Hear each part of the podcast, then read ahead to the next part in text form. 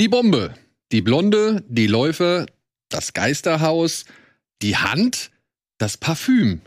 Bunt ist das Kinodasein und vielleicht manchmal auch granatenstark.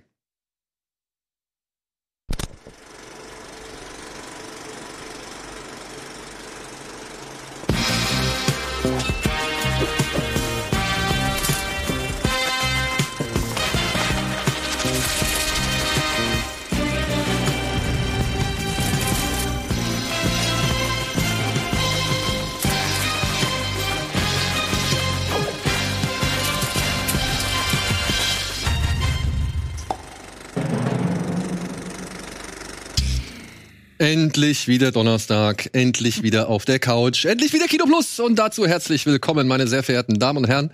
Ich begrüße ganz herzlich mit euch hier auf den Sofas Antje, Bea und Tobi und meine Wenigkeit.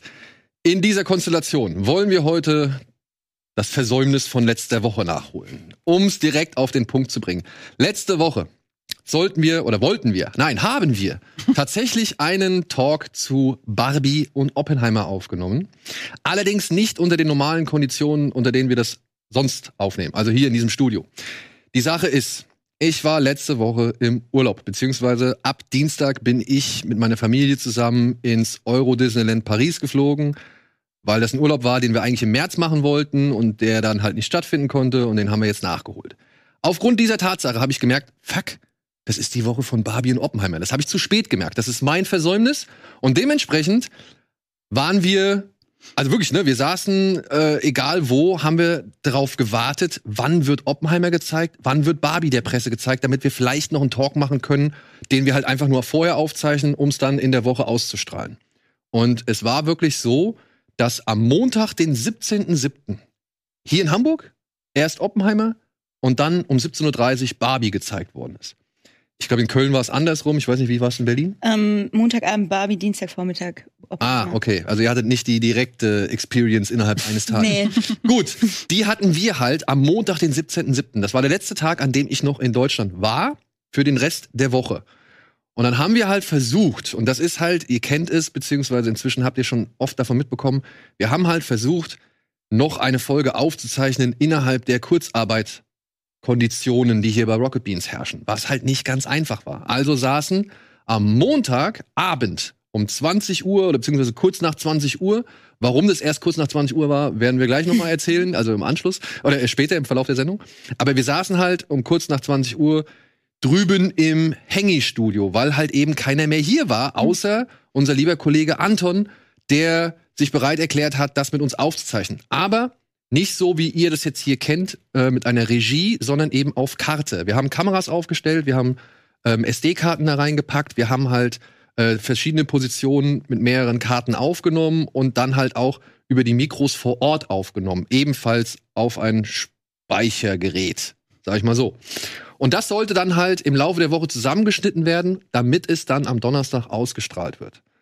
Und jetzt war ich am Dienstag früh am Flughafen, bereit, mir die Mickey Maus Ohren aufzusetzen und Richtung Frankreich zu fliegen, kriege ich die Nachricht von unserem ähm, Editor Thomas, der sagt, ey Freunde, mh, mm, da sind aber einige Knackser, Aussetzer, Spratzer und irgendwie Störungen beim Ton dabei. Und es war dann tatsächlich auch so, dass Tobis Spur richtig gefickt wurde. Ja, also man, man muss es einfach so sagen. Wir wissen nicht, wir wissen nicht warum. Wir wissen wirklich nicht warum. Es gibt gewisse Kreise, die haben sich an einer Aussage, glaube ich, von mir aufgehängt, als ich irgendwo auf Twitter mal aus Scherz geschrieben habe, der Mehrfachstecker war nicht eingeschaltet. Das ist ein Witz gewesen. Ja, wirklich, es tut mir leid, falls das ironisch nicht ganz offensichtlich war. Es ist ein Witz gewesen, es war nicht so. Wir wissen nicht, was das Problem war. Wir haben unter diesen Konditionen schon Aufnahmen gehabt auch mit, keine Ahnung, Telefon an und was weiß ich. Und da lief alles einwandfrei. Aber diese Aufnahme sollte es jetzt halt sein, die gezeigt hat, es geht halt nicht immer. Beziehungsweise ist es nicht die optimalste äh, Situation oder die optimalste, äh, der optimalste Talk, um sowas zu machen. Und leider war die Ton, waren die Tonspuren einfach zu schlecht, um sie hätten online zu stellen, anzubieten, beziehungsweise überhaupt irgendwie den Informationsgehalt daraus zu holen. Mhm. Weil ich habe es mir ein bisschen angehört. Das war nicht gut. Also du warst halt einfach hin und wieder weg. Und wir hatten noch, wir hatten die Überlegung, ey, lassen wir da jetzt eine KI drüber laufen, ja? Oder, oder synchronisierst du es am Ende nochmal nach. So. Aber wir kamen halt zu der Entscheidung, das hört sich alles schief und scheiße an. So, ja, beziehungsweise ist es halt einfach nicht das, was wir anbieten wollen, was wir anbieten können. Und deswegen saß ich am Flughafen, beziehungsweise, nee, ich saß dann schon mittlerweile äh, in Paris oder beziehungsweise im Euro Disney und musste schweren Herzens mitentscheiden, dass wir diese Folge halt nicht online stellen. Was scheiße war. Ja, also tut uns leid. Äh, das war halt eine Verkettung mehrerer Umstände, die auch noch beeinflusst worden sind, äh, beeinflusst worden sind durch äußere Umstände.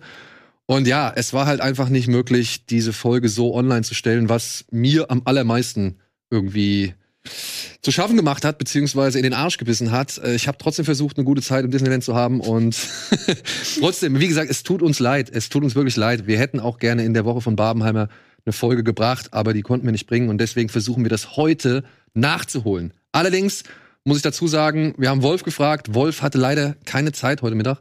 Deswegen haben wir Bea hinzugeholt, die auch beide Filme kurz hintereinander, sogar, nee, du hast beide Filme hintereinander gesehen und dann nochmal an einem Tag, ne? Ja, an einem Abend. An einem Abend. An einem Abend. Ja, um 20 Uhr Du Oppenheimer und um Stunden. 23 Uhr Barbie. Ja. Wir mussten uns auch beeilen und vom einen Kinosaal zum nächsten schnell laufen. Alter, Alter. So. Jetzt habe ich viel geredet. Ich soll weniger reden, habe ich mir sagen lassen. Deswegen äh, an euch das Wort gerichtet. Was habt ihr zuletzt gesehen? Ich habe zuletzt äh, Francis H. geguckt. Ah, passt ja. Ja, genau. Ich habe mir euch auch gedacht, Greta Gerwig. Ähm, und ich fand es ganz interessant, weil ich habe den, das ist das dritte Mal, dass ich den sehe. Ich habe den das erste Mal gesehen, als er rauskam vor zehn Jahren und ich fand den so scheiße, diesen Film. Ich habe den so gehasst. Wirklich jede einzelne Figur hat in mir so viel Wut ausgelöst, weil ich mir gedacht habe, diese ganzen privilegierten Rich Kids, die können mich alle mal. Darf ich eine Frage stellen? Ja. Hast du Girls gesehen? Ja, und äh, genau so, äh, das habe ich in dieselbe Schublade gepackt. Okay. Und bei Girls habe ich auch, also da ist mein Rage immer noch da. Aber ich habe den dann fünf Jahre später nochmal gesehen, als ich mehr so in einem Alter war. Also das erste Mal mit 20, dann mit 25, sie ist ja 27 in dem Film. Und jetzt habe ich mir gedacht, also ich fand ihn da schon ein bisschen besser, aber es hat mir dann, mir so, es war sehr unangenehm, positiv, aber auch ein bisschen, weil man sich da sehr gesehen hat in dem, ja, also ich habe sie dich getroffen? ja, ja, tatsächlich. Ich habe es dann auch verstanden, warum denn alle oder sehr viele Leute es so gut finden. Und jetzt habe ich ihn eben nochmal gesehen, jetzt wo ich sogar älter bin als sie. Und jetzt fand ich ihn noch besser. Ich fand ihn wirklich ganz, ganz, ganz großartig. Ich finde, es gibt so viele, schon allein die Szene, in der Greta Gerwig von Adam Driver an der Schulter angefasst wird und sie nur so ein äh macht und dann sich selber schämt dafür, dass sie das gerade gemacht hat. So ein, was mache ich da eigentlich gerade für einen Scheiß? Und auch die einzelnen Figuren, die sind so, was ich früher dumm, quirlig fand und so aufgesetzt, finde ich jetzt eigentlich ganz sympathisch und doch irgendwo realistisch. Und dann eben auch dieses ganze, die ganze Thematik von wegen, du bist Ende 20, Anfang 30, weißt aber irgendwie doch noch nicht so ganz, wo der Weg jetzt hingehen soll. Fand ich sehr schön, ja. Habt ihr den beide gesehen? Ich habe Den den nie nicht gesehen. Mich erinnert der von der Erzählung her gerade sehr stark an der schlimmste Mensch der Welt. Äh, nee. Nee, ist an, ganz Es geht anders. um Aber so eine- vom, von der Generation her und von den Problemen. Jein. Also ich finde, der schlimmste Mensch der Welt ist eine, ist eine Generation weiter. Mhm. Und ich finde, das, was man, glaube ich, Francis H. jetzt so ein bisschen attestieren kann, ist das, was man früher vielleicht auch nicht mochte, weil man eher ein bisschen neidisch drauf war. Also, Ja, Ich war auf jeden Fall neidisch. Ich wollte auch in New York leben. ja also das, ist, das war so dieser Hipster-Lifestyle, noch bevor er wirklich benannt Ah, worden ja. ist. Und, oder beziehungsweise bevor er wirklich zum Klischee geworden ist, so, ne? Und als man das alles noch irgendwie halbwegs, oder beziehungsweise vielleicht sogar richtig cool fand, so, ja. Und ich habe mir auch schon ein paar Mal gedacht, ja, die haben schon, ist schon ein lässiges Leben, was die so führen, Ja. so, ne? Und, und, und wie sie sich halt auch irgendwie keinen Kopf um alles irgendwie machen. Und ich glaube, bei mir war auch ein Moment immer, oder eine gewisse Spur an Neid vorhanden. Aber ich, mo ich mochte den trotzdem auf Anhieb. Ja. Weil ich fand, Frau Görbig hat's echt verstanden, äh, diese Figur, die sie da spielt, in allen Facetten irgendwie auszuspielen, so dass man halt sowohl sagen kann, jetzt bist du aber unsympathisch, gute Frau. Absolut, ja. Aber gleichzeitig so, aber jetzt verstehe ich dich auch, gute Frau. Könnte Also ich ein bisschen versuchen, ins Boot zu holen, weil ich habe den, ich kenne den Es geht nur um- vom Namen her und weiß, dass er von Greta Gerwig ist. Das es war's geht auch schon. Es geht eigentlich um nicht viel. Es geht um eine Tänzerin, ähm, 27, die halt jetzt nur so ein bisschen am Hader mit sich selbst ist. Kann sie jetzt noch irgendwie die, die Profession oder die Leidenschaft, die sie hat, ausüben? Hm. Oder muss sie sich jetzt langsam umorientieren? Während in ihrem Freundeskreis schon gewisse Leute A, sich umorientiert haben Hm. Oder B, halt immer noch irgendwie leben, als wären sie, keine Ahnung, Anfang 20. So. ja. Und, Und das ist eigentlich der Film. 27 oder so, ja. Hm. So ein Slice of Life, life Genau. eigentlich. Hm. Und es, es, es endet, beziehungsweise es geht halt wirklich darum, damit, dass sie halt herausfindet, was sie jetzt vom Leben will, was sie jetzt auch erwartet und wie sie das halt alles bewerkstelligen kann. Und ich finde, das macht sie doch auf sehr charmante und sympathische Art und Weise. Ja. Ich finde, es hat auch sehr einen starken Woody Allen-Touch. Ja, klar. Und dann ist es halt auch New schön. York, schwarz-weiß. Ja, ja, genau. Okay. Äh, Noah Baumbach ist auch der Regisseur, ne? Sie hat den Film geschrieben, ist auch die Hauptrolle. Hm. Und also ich persönlich finde es auch schön. Ich mag eigentlich Woody Allen Filme, aber ich mag Woody Allen nicht aus Gründen. Und dann finde ich es schön, so einen Film zu sehen und sich nicht irgendwie schlecht fühlen zu müssen, wie ich vielleicht bei einem Woody Allen Film machen würde, weil ich den nicht unterstützen will. Und äh, ja, nee, ich fand den wirklich äh, jetzt noch mal sehr gut. Vielleicht gucke ich ihn in fünf, sechs Jahren wieder und äh, achte dann drauf, wie es mir dann geschieht. Ich fand vor allem die Freundschaft zwischen den beiden Frauen sehr Ja. schön, weil sie sehr realistisch war und ich da auch selber meine eigenen Fehler manchmal gesehen habe, aber auch äh, äh, so, ja, einfach sehr realistisch. Und es ist halt dann auch wieder schön zu sehen, wenn man es, glaube ich, jetzt noch mal guckt, wie viele Leute da halt mitspielen, Mhm. die man halt später schon irgendwo, also die man jetzt inzwischen halt so als gewisse Größe oder beziehungsweise anhand gewisser, also einer Reihe von Filmen schon kennt, wo man sie halt damals noch nicht so. Ich meine, du sitzt, da sitzt Kylo Ren, ne? Und Mhm. hat da seinen Hut auf und, äh, und du denkst dir halt so, boah, Alter, halt die Fresse. Und er ist eigentlich der Hipster Ultimo. Ich, er ist eigentlich da fast noch schlimmer als in Girls. Ja, ja, ja, Ja. ja. Aber aufgrund dessen fand ich ihn dann doch besser als in Girls. Ja. So, ja. Also, ja. Antje.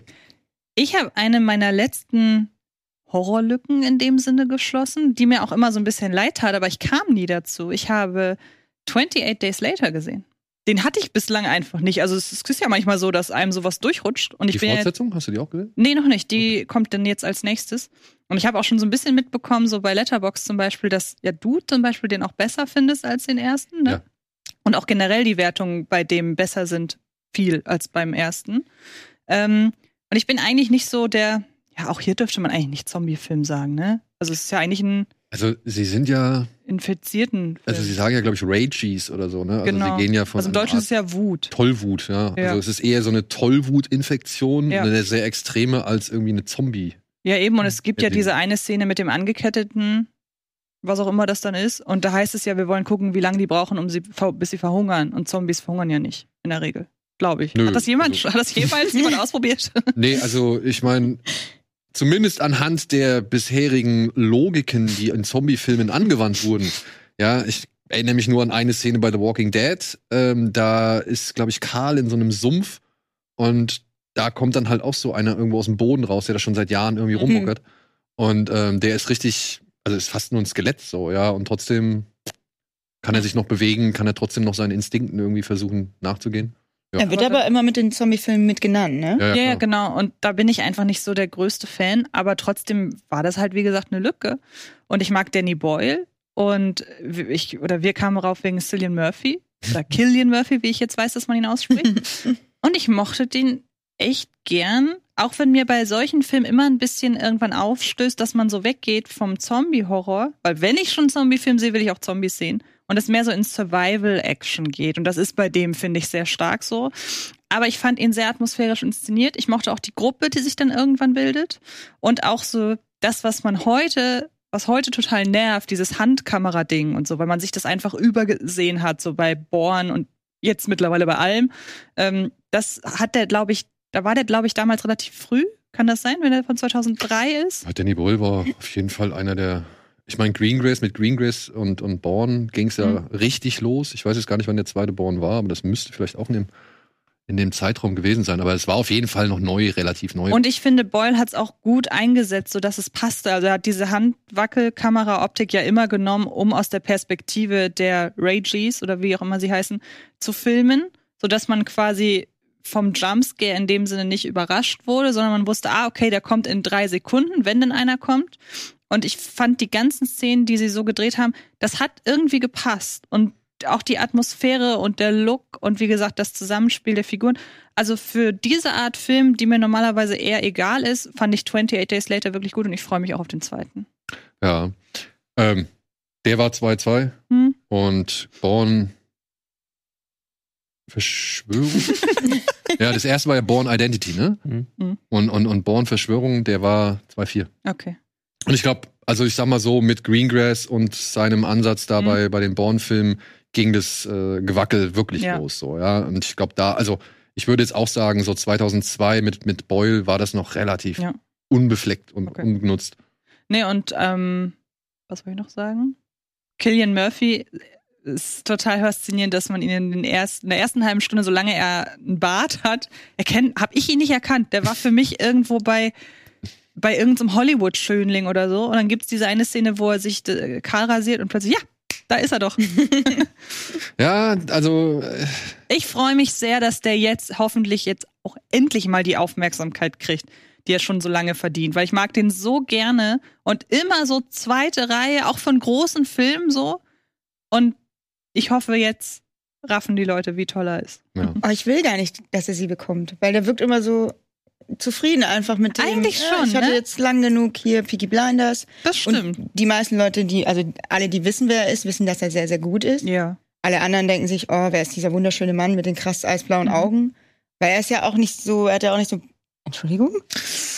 Ey, also ich weiß nicht, also ich glaube, Antje kennt's. Ich bin leider, also ich, ich kann, es gibt gewisse Schauspieler oder Schauspielerinnen, Mhm. ähm, da hege ich eine Antipathie, aber nicht aufgrund der Tatsache, wie die spielen oder Mhm. was sie machen oder aufgrund ihres Könnens so. Ich finde, Killian Murphy ist ein guter Schauspieler, wirklich. Also auch in den Rollen, die ich ihn bislang gesehen habe. Aber ich, ich komme nicht mit dem klar. So, ich, der ist mir unheimlich, der ist mir irgendwas, irgendwas stößt mich von dem weg. So, es ist, es ist nicht irgendwie, der hat mir nichts getan. Ich finde den auch nicht irgendwie in seinen Auftritten oder sowas äh, äh, unsympathisch oder sowas. Ja, also gar nicht. Ich habe jetzt gerade letztens auf Insta habe ich gesehen so, ein- so, so ein Letterbox Reel, wo er die letzten vier Filme vorgestellt hat, die er mit seinen Kindern gesehen hat. Hab ich gedacht, Hut ab.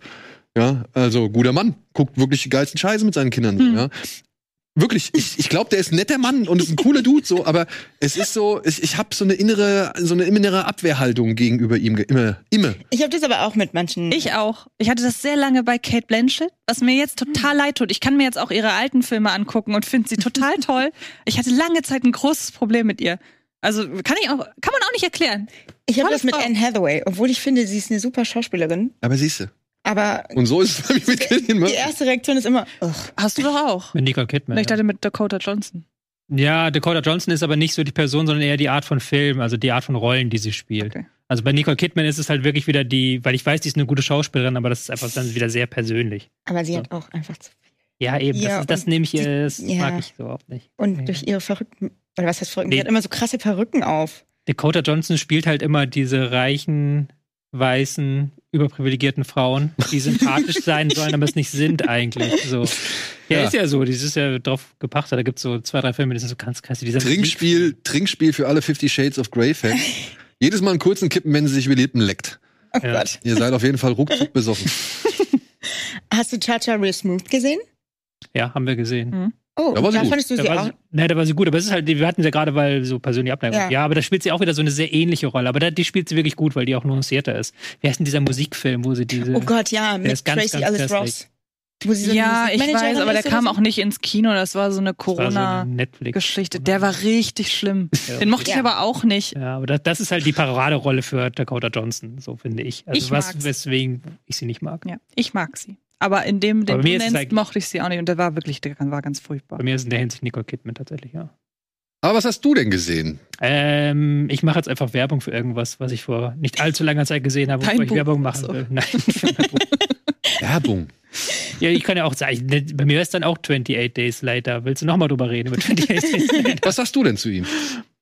Ja, ist ein netter Film. Also das Problem ist, immer wenn man so ältere Filme sieht, die irgendwie 20 Jahre alt sind, man weiß eigentlich, die haben so, die sind bei so einer Welle, die dann gekommen ist, am Anfang gewesen, aber du guckst dann am Ende der Welle. Also der war ja bei dieser Zombie-Welle, auch wenn du jetzt sagst, sind keine Zombies, ich habe da keine Ahnung, aber der, der war ja so am ersten, also der war relativ früh dann. Dann kam ja die ganze äh, Walking Dead, World War Z und so alle möglichen Kram. Wenn du natürlich zuletzt guckst, dann bist du natürlich diesen ganzen Zombies erstmal überdrüssig und denkst dir so, äh, hab jetzt äh, gar keinen Bock mehr drauf. Aber eigentlich kann der Film ja gar nichts dafür, weil er hat ja nicht, ist ja nicht auf einer Welle geritten. Ähnliches mit der Handkamera da. Ich kann keine Handkamera sehen. Ich, mir, mir ist das nichts. Ich mag's. Mag ich, das ist nichts für meinen Kopf. Deswegen fand ich den okay, aber nicht super. Aber ist jetzt nicht ganz mies gealtert. Nö. Die ganzen Aufnahmen in London, wo die London menschenleer ist, die sind sehr, sehr gut. Die haben sie morgens früh gedreht. Mhm. Also wirklich vor Ort, noch bevor irgendwas Siehst du, in, in London, habe ich doch gesagt. äh, bevor irgendwas an Verkehr oder sonst irgendwas losging, haben sie halt immer die frühen Morgenstunden ausgenutzt, um das dann zu drehen. Aber ich wollte eigentlich einfach eine Werbung machen für Drive My Car. Den haben wir vor ein, zwei Monaten Oh. gesehen. Ist, einem, ist auf dem Weg, einer meiner absoluten Lieblingsfilme zu werden. Also Der Japaner. Der Japaner. Gro großartig. Ich mag ja auch Murakami, das ist der, der äh, Schriftsteller, sind ja zwei Geschichten von ihm vermischt. Immer einen äh, Film geht über einen Regisseur, immer einen Theaterregisseur, der seine Frau verliert und der dann ähm, an eine neue, an ein neues Theater kommt, beziehungsweise äh, zu einem neuen Theaterfestival und dort dann ein Stück inszenieren möchte mit vielen Menschen aus vielen verschiedenen Ländern und der bekommt eine Fahrerin zugeteilt, die ihn dann jeden Tag hinfahren soll zu den Theaterproben. Und er ist aber eigentlich jemand, der gar keinen Fahrer haben möchte, sehr, selbst sehr verschlossener Mann und dem wird dann quasi diese Fahrerin aufgedrückt und dann entwickelt sich daraus aber auch eine sehr faszinierende Freundschaft. Und meine ganze Synopsis, meine ganze Handlungszusammenfassung tut dem Film gar nicht gerecht, weil da natürlich dann noch viel mehr passiert, aber es passiert alles sehr langsam mit sehr, sehr schönen Bildern und es wird sehr viel erzählt über Verlust, über Wut.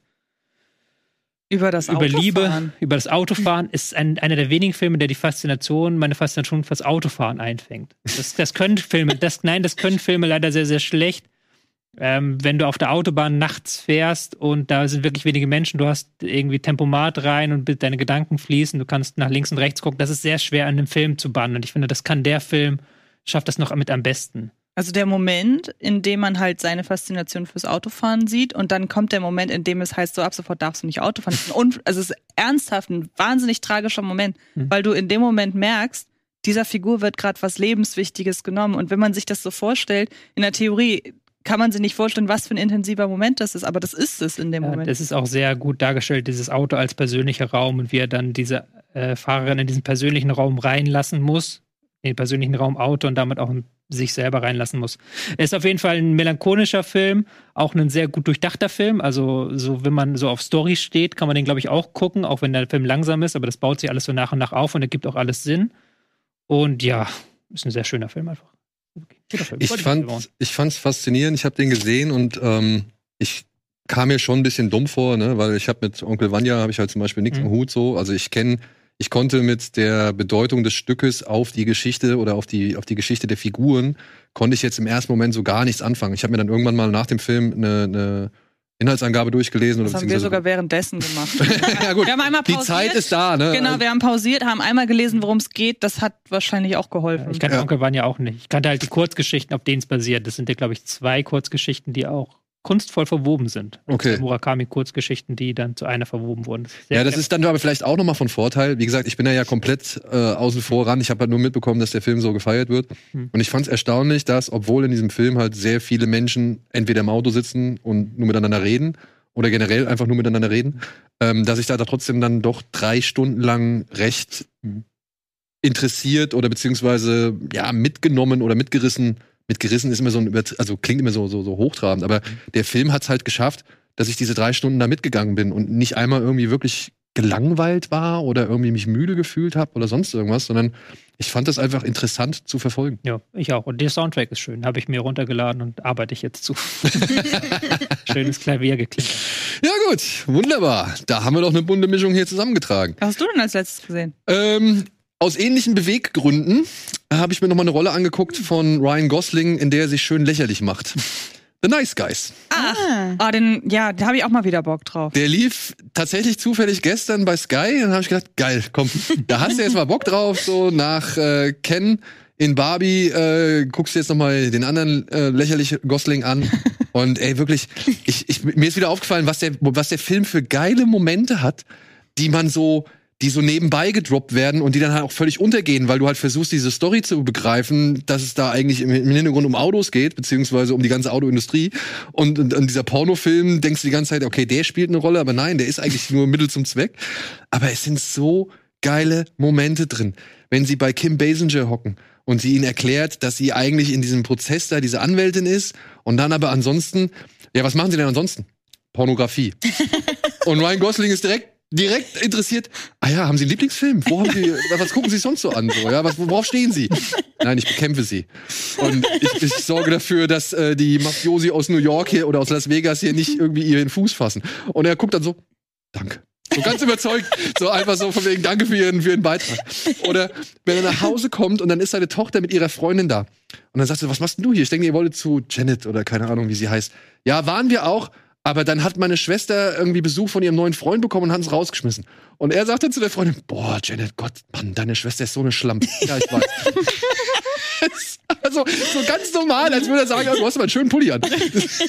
Aber ich vermische den Film im Kopf immer mit Szenen aus Inherent Vice. Ich glaube, die kamen damals Oh, relativ mhm. zeitnah. Und ich verbinde mit Nice Guys zum Beispiel diese großartige Szene in Inherent Vice, wenn es Phoenix, ne? Ja. Der sich das Bild anguckt und gefragt wird, "Ke- kennen Sie den? Und er schreit einfach nur. Und irgendwie bringe ich diese Szene immer mit Nice Guys in Verbindung. Aber die waren, glaube ich, relativ Ja, Loki, alles klar. alles klar. Aber die waren einfach relativ zeitnah, die Filme. Und teilweise, oh Gott, teilweise haben sie auch einen ähnlichen Humor. Ja. Ja, ey, Aber auf den habe ich auch mal wieder Bock. Also auf den habe ich eher Bock auf als auf Inherent Vice. Weil der ist, aber jetzt, wo du es sagst, habe ich Bock wieder auf Inherent Vice. ja, der ist. Weil der Vibe ist halt wie bei Nice Guys.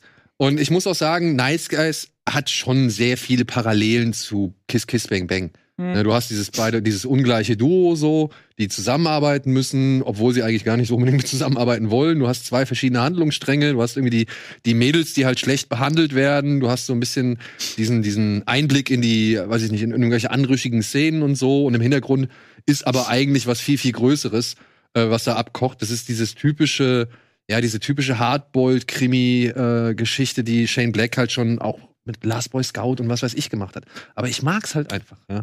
Danach Und- kann man auch mal Predator Upgrade gucken und gucken, was aus Shane Black geworden ist. Ja. Aber da möchte ich auch noch mal Shane Black in Schutz nehmen. Ich glaube, er kann auch nicht wirklich für alles, Nee. was aus diesem Film geworden ist. Und ich Ja. glaube auch, dass die Elemente, die funktioniert haben in Predator Upgrade, so zwei, drei gibt's dann ja doch, dass die auch wirklich auf seine Kosten gehen. Ja, also und ich kann es ja wirklich, ich kann es bezeugen. Ich habe Darsteller am Set gesehen, die einfach jetzt nicht im fertigen Film sind, die komplett rausgeschnitten worden sind.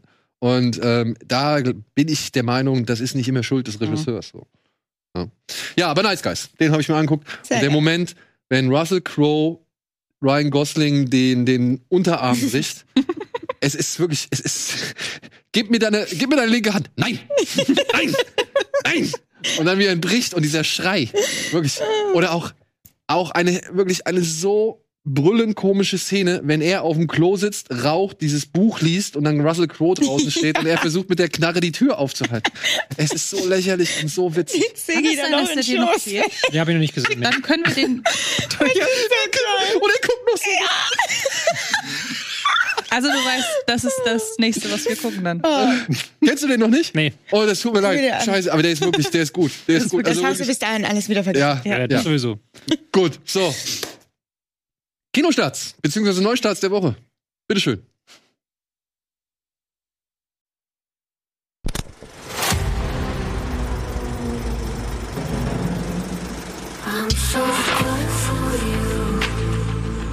Sie tun es heute Abend wieder. so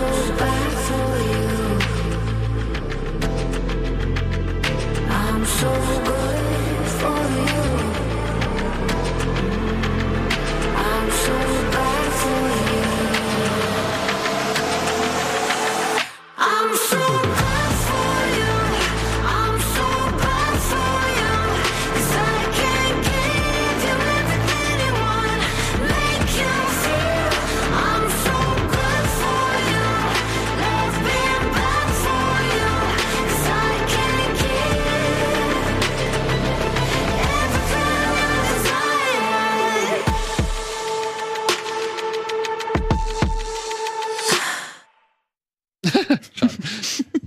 Ich, nur eine kurze Sache. Ich habe Oppenheimer auf Deutsch jetzt nochmal gesehen, Oh. äh, am Dienstag. Hm. Und ähm, es war etwas verwirrend, weil mir erst im Laufe des Films aufgefallen sind, ach stimmt ja, Josh Hartnett und Matt Damon teilen sich dieselbe Synchronstimme. Und Im Film. nein, nicht im Film. nicht So, aufgefallen. Nee, nicht im Film. Ah, Nicht im Film, sondern normalerweise. Ach so. Du kennst normalerweise Josh Hartnett mit der Stimme von Simon Jäger. Mhm. Und jetzt hatte wohl, jetzt hatte Matt Damon aber die Stimme von Simon Jäger. Ja, wahrscheinlich, weil man den ja auch noch öfter gesehen hat in letzter Ja, ja. Zeit. Josh Hartnett ist ja nicht so viel gesehen, zu sehen gewesen wie mit dem. Wird's denn gehen? Loki, du liegst auf Jackie. Bitte. Ja? Haar ihn nicht zu sehr voll. so, ja, also. Wir möchten gerne einmal kurz noch, bevor wir auf Barbenheimer zu sprechen kommen oder die große Barbenheimer Analyse starten, noch einmal jetzt auf das ja, Neustartprogramm dieser Woche hinweisen.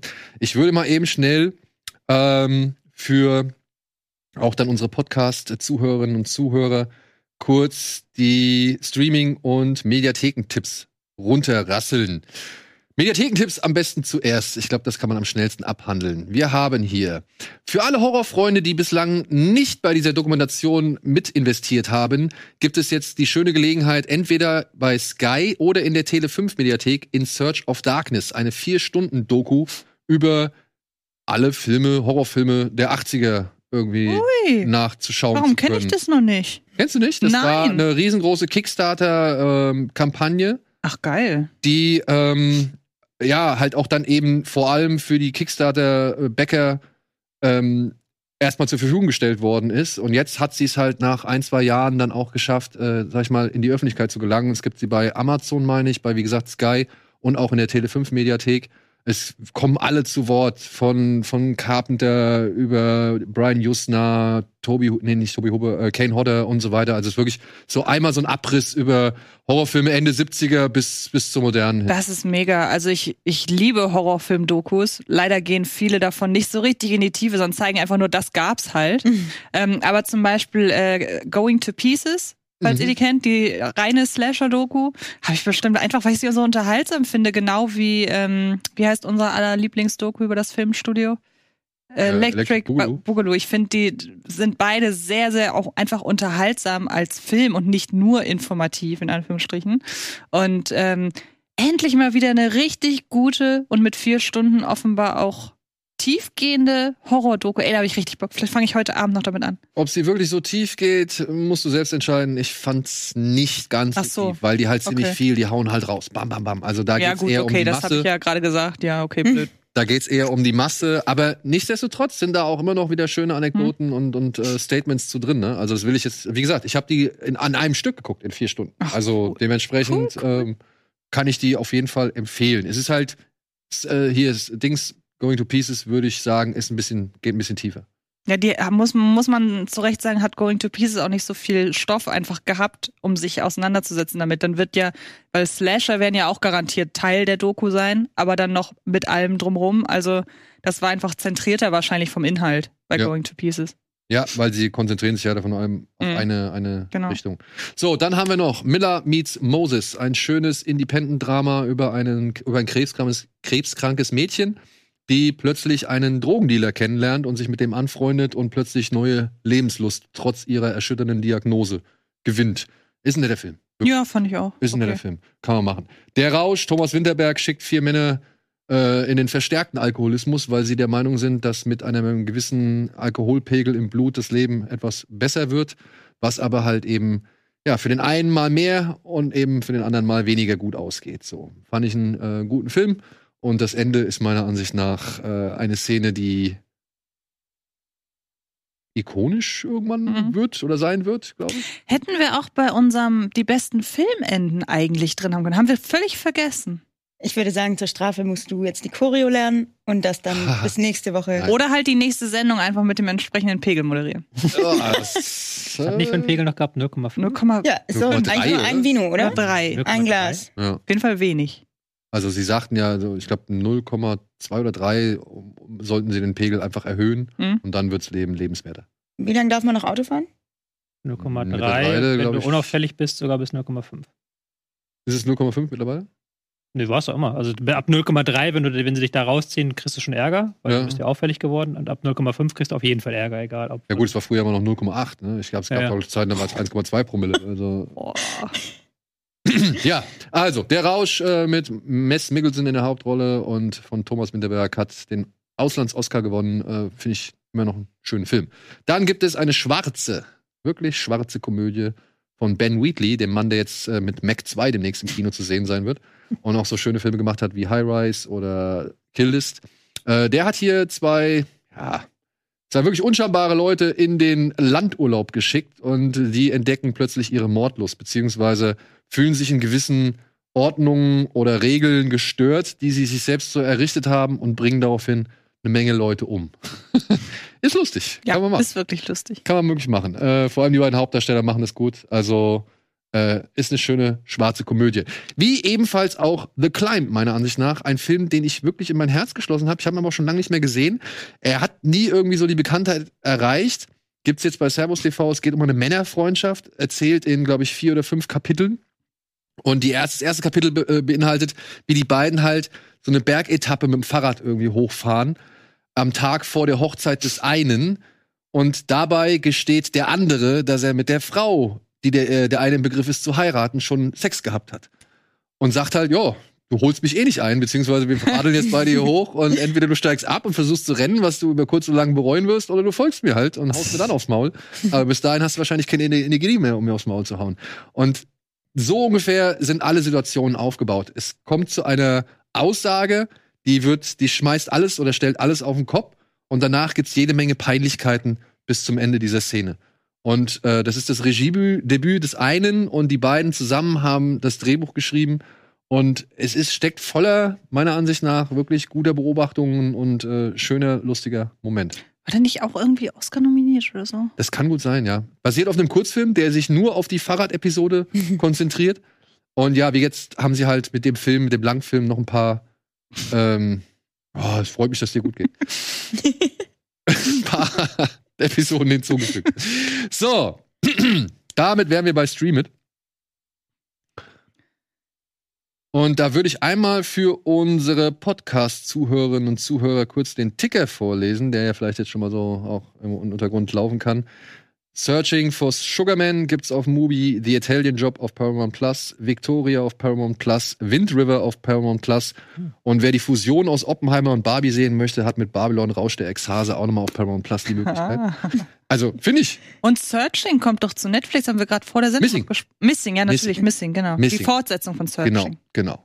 So, und dann haben wir aber noch ein paar äh, reguläre Streaming-Tipps, unter anderem, ah, shit, das habe ich falsch, glaube ich, gekennzeichnet. Äh, Scream, der fünfte, kommt zu Netflix. Äh, nicht äh, wie hier angezeigt der erste, denn leider teilen die sich halt nur mal den gleichen Titel, was halt ein bisschen blöd ist. Die Hm. haben ja diese fünf in diesen Titel eingearbeitet und das war halt insofern nicht ganz clever. Aber jetzt kommt der fünfte Teil, kommt jetzt äh, zu Netflix. Guardians of the Galaxy Volume 3 schafft es äh, jetzt schon relativ früh, am 2. August, zu äh, Disney Plus. Verstehe ich auch nicht so ganz. Also ich dachte, die lassen jetzt doch ein bisschen länger die Filme nochmal laufen. Ja, das wollte ich neulich mal bei Twitter, glaube ich, irgendwie zur Debatte stellen. Was ist denn eure Meinung dazu? Ich habe das Gefühl, dass, also durch, durch Corona sind ja die Veröffentlichungsformen oder die Veröffentlichungswege von Blu-ray, VOD und so weiter aufgeweicht, das muss man ja sagen. Ähm, und ich habe das Gefühl, dass die Studios bzw. Vertriebe sehr stark nach der Kassenperformance gehen, wann sie einen Film rausbringen. Also Avatar hat ja ewig gedauert, ist ja jetzt gerade erst auf DVD und Blu-ray rausgekommen. Guardians of the Galaxy ging auch relativ, hat schon ein bisschen gedauert. Wer war im, wann war der? März, glaube ich. März, glaube ich auch, ne? Ja. Und ähm, trotz und manche Dinge gehen dann wiederum super schnell. Ant-Man Also- war, glaube ich, sehr, sehr schnell. Ant-Man Ant-Man war richtig zum Beispiel schnell. super schnell. Ähm, also Ant-Man kam, nee, kam Ant-Man nach Guardians? nee, Nee, Nee, davor. aber relativ kurzfristig davon. Ant-Man ist ja im schon Februar. länger da. Und könnt ihr euch vorstellen, dass das daran liegt? Weil wird ja eigentlich Sinn machen, wenn jetzt irgendwie die Studios sagen, ah, okay, Top Gun ist auch so ein perfektes Beispiel. Top Gun hat auch ewig gebraucht, bis der nach Hause kam. Und vielleicht sagen die ja jetzt wirklich so, die Filme, die gut performen, die lassen wir jetzt auch möglichst lang in den Kinos, weil zum Beispiel der Elemental, ich könnte mir vorstellen, dass die nicht lange oder dass die lange überlegt haben, ob sie den vielleicht schon nach vier Wochen zu Disney Plus bringen. Und man hat ja gesehen, der hat jetzt, glaube ich, gerade die Millionen Besucher in Deutschland geknackt, was mich richtig doll freut. Er hat sich lange Atem mal ausgezahlt. So. Ja, wobei ich jetzt halt auch glaube, dass so ein bisschen vielleicht jetzt schon so die Anklänge des Strei der Streiks äh, zu spüren sind, beziehungsweise dass man jetzt halt schon irgendwo auch im Hinterkopf mitdenkt, ob nicht vielleicht es besser ist, ein paar Sachen einfach länger laufen zu lassen, weil auch so bei einem Elemental, ne, hast du ja keine Schauspieler, die du irgendwie Nee, nochmal verpflichten musst, irgendwie für irgendwas zu machen oder irgendwie Werbung zu machen und so. Und ich könnte mir vorstellen, dass das jetzt auch schon mal anfängt mit einzuwirken, ja. Und ich hoffe aber auch, dass es jetzt mal wirklich für die Studios schon ein Zeichen ist, zu sagen, wir lassen die Filme jetzt einfach mal laufen. Ja, um, ich glaube auch wichtig, um den Leuten wieder abzutrainieren. Ja, es kommt ja eh in ein paar Wochen Genau. auf dem Streamer. Genau. Weil, also es wird für mich auch ich weiß nicht, es klingt so ansonsten krude, wenn so ein Eiger da hingeht und erstmal sagt, ja, wir haben zu viel Star Wars gemacht, wir haben zu viel Marvel gemacht, so, wir müssen jetzt irgendwie mal ein bisschen wieder die Qualität anheben und keine Ahnung. Und dann aber alles irgendwie, also er, er hat wirklich öffentlich Disney Plus als Mitfaktor ver, äh, verantwortlich gemacht, warum Sachen halt irgendwie an Interesse oder eben an Qualität verloren. Da hat er ja irgendwie auch vielleicht ein Stück weit recht, ne? Ja, ja, aber dann wäre es halt auch dann eben, und deswegen, da, also ich spreche so gesehen äh, Mhm. dann für dich, dass das halt irgendwie schon komisch wäre, wenn du jetzt halt die Filme sofort wieder aus dem Kino nimmst, um sie dann bei Mhm. Disney Plus zu platzieren. Mhm. So. Ja. Aber ja, ich freue mich drauf, äh, ich hab Bock, den äh, auf Disney Plus zu gucken. Äh, mein Sohn ist auch schon heiß drauf, da muss ich nur die anderen beiden Teile noch irgendwie nachholen.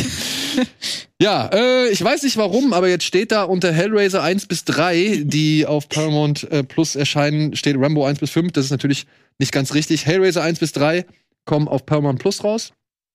Geht um einen Würfel, wenn der geöffnet wird, kommen Erforscher des Schmerzes und äh, bringen mehrere Menschen dazu, schlimme Dinge zu tun, beziehungsweise fügen mehreren Menschen schlimme Dinge zu. Und ich gerade die ersten drei, finde ich, kann man immer noch äh, sehr gut anschauen. Der erste ist für mich einer meiner Lieblingshorrorfilme schlechthin. Spielt nicht in irgendeinem auch Henry Cavill mit? Noch ganz früh?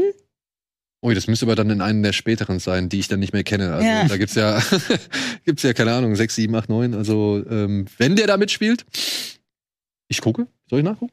Ist okay, wir können auch weiter. Äh, Ja. es tut mir leid, ich äh, ziehe das hier in die Länge, es tut mir leid. Ach, alles gut. ähm, dann gibt es dann, wie gesagt, Rambo 1 bis 5 bei Prime Video. Auch vielleicht eine nette Gelegenheit. Ich werde mir den vierten auf jeden Fall noch mal reinziehen und ich werde mir den fünften noch mal reinziehen, weil ich war im Kino, als ich ihn im Kino gesehen habe, nicht so begeistert. War das der jüngste quasi? Ja, genau, das ist der jüngste, wo er sich mit dem mexikanischen Drogenkartell anlegt. Und Hellraiser Hellworld spielt Henry Cavill tatsächlich mit.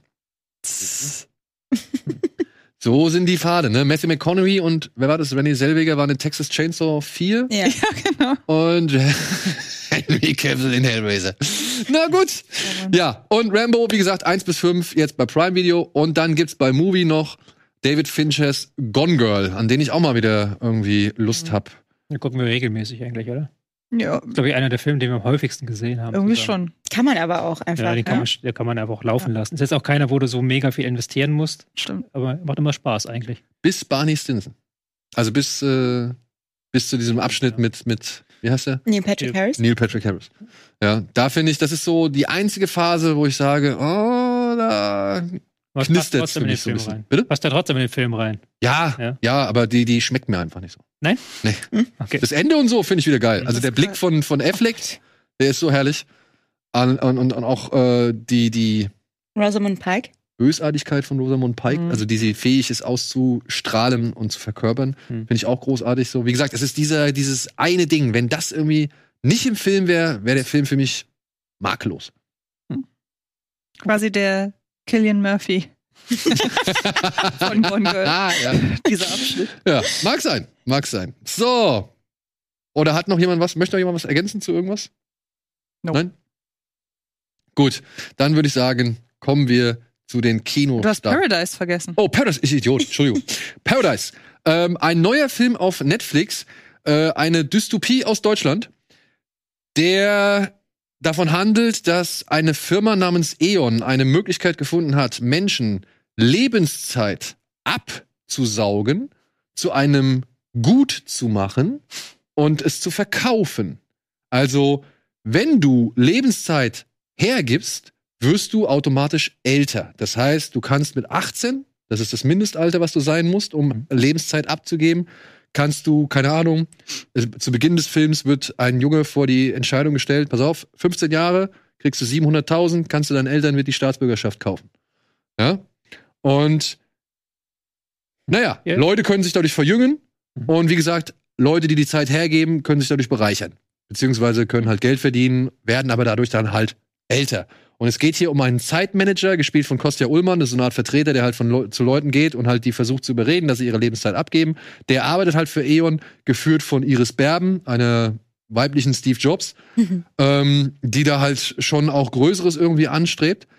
Die Bedingung bei dieser Zeitgeschichte ist allerdings, du brauchst einen kompatiblen Spender. Also es ist nicht wirklich möglich, immer mit jeder Zeit irgendwie was anzufangen.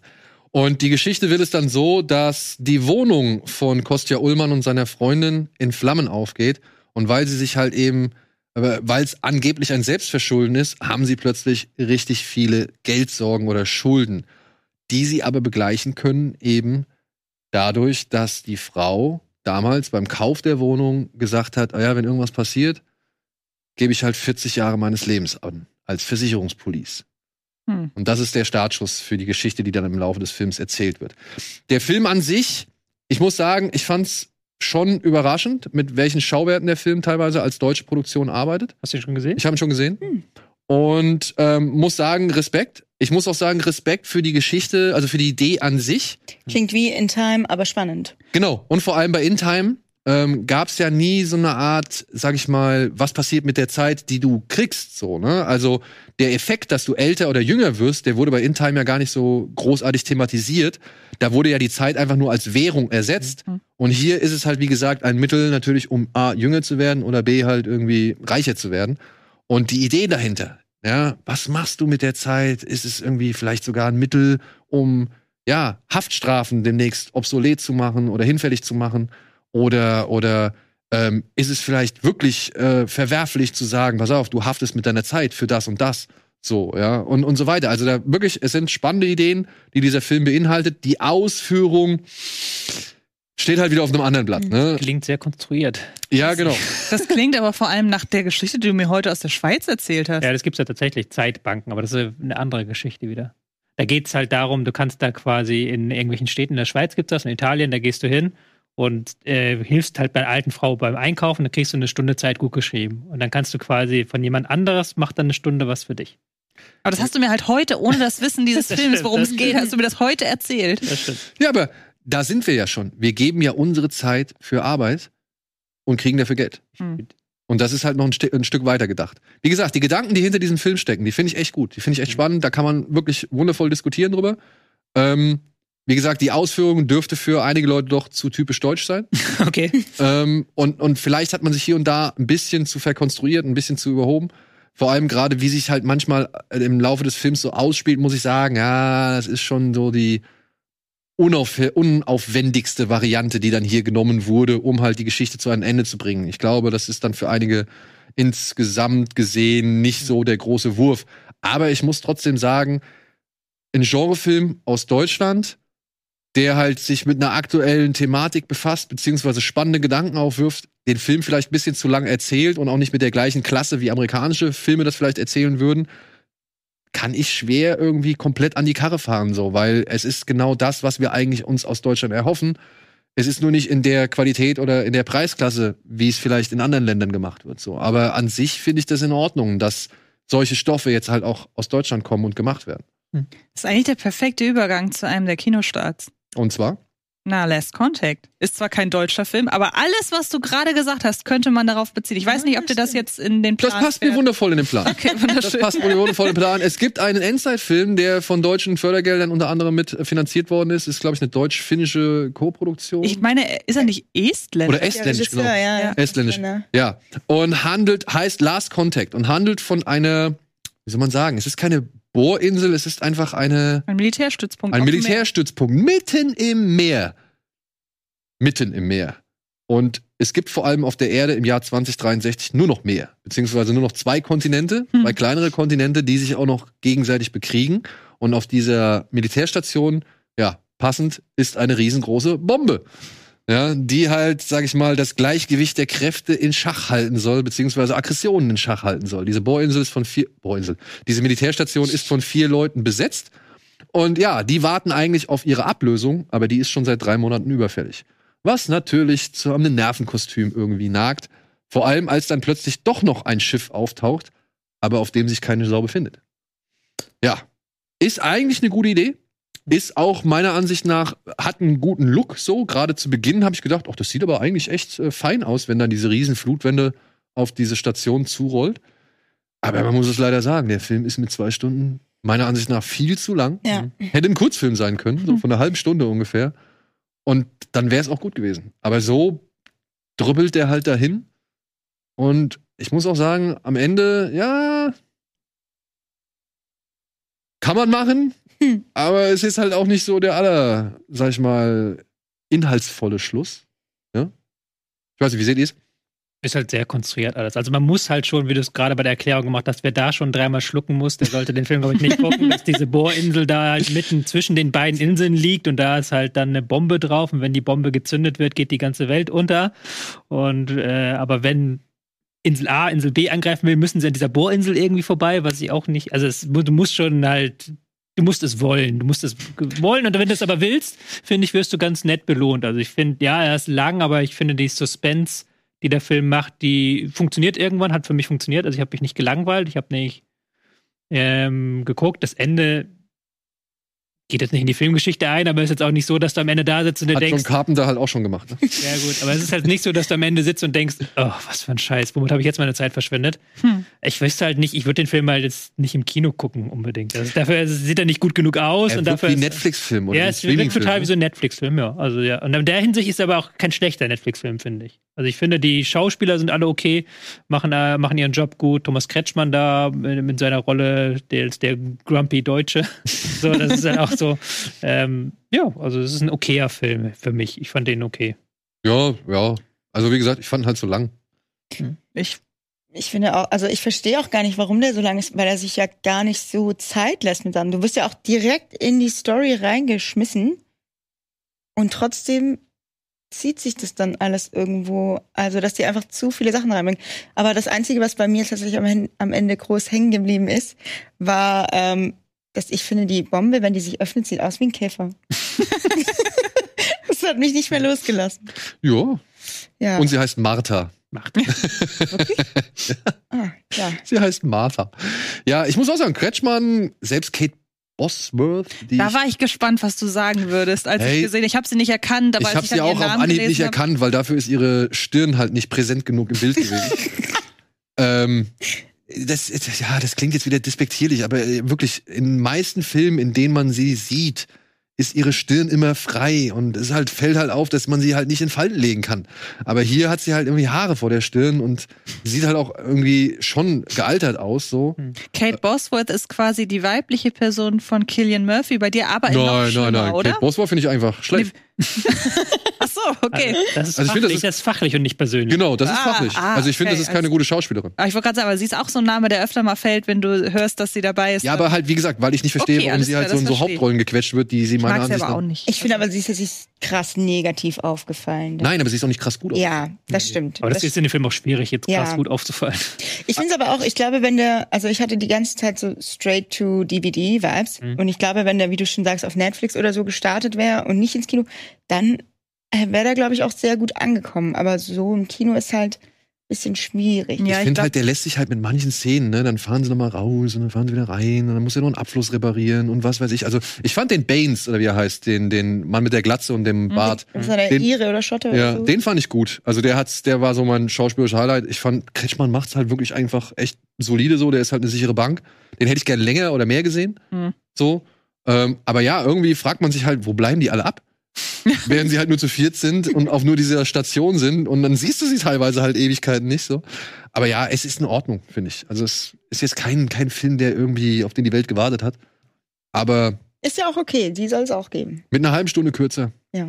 wäre es echt gut. Aber ich mochte dieses eine Bild extrem, wo man dann diesen Müllteppich Ja, ja, sieht. ja, ja. Also das war so ein Bild, das auch, glaube ich, mir noch länger im Gedächtnis bleibt. Ja. Weil ich glaube auch, was Bea gerade gesagt hat, wenn er zu Netflix direkt kommt, wenn man hätte da so was Tolles drumrum machen können. Ist das die Zukunft? Zeigt dieser Netflix-Film die Zukunft? Stichwort Klimawandel und so weiter. Also man hätte das ein bisschen aufbauschen können bei Netflix. Hier hat man wahrscheinlich auch kein Geld für eine Kino-Werbekampagne oder irgendwie so. Nee.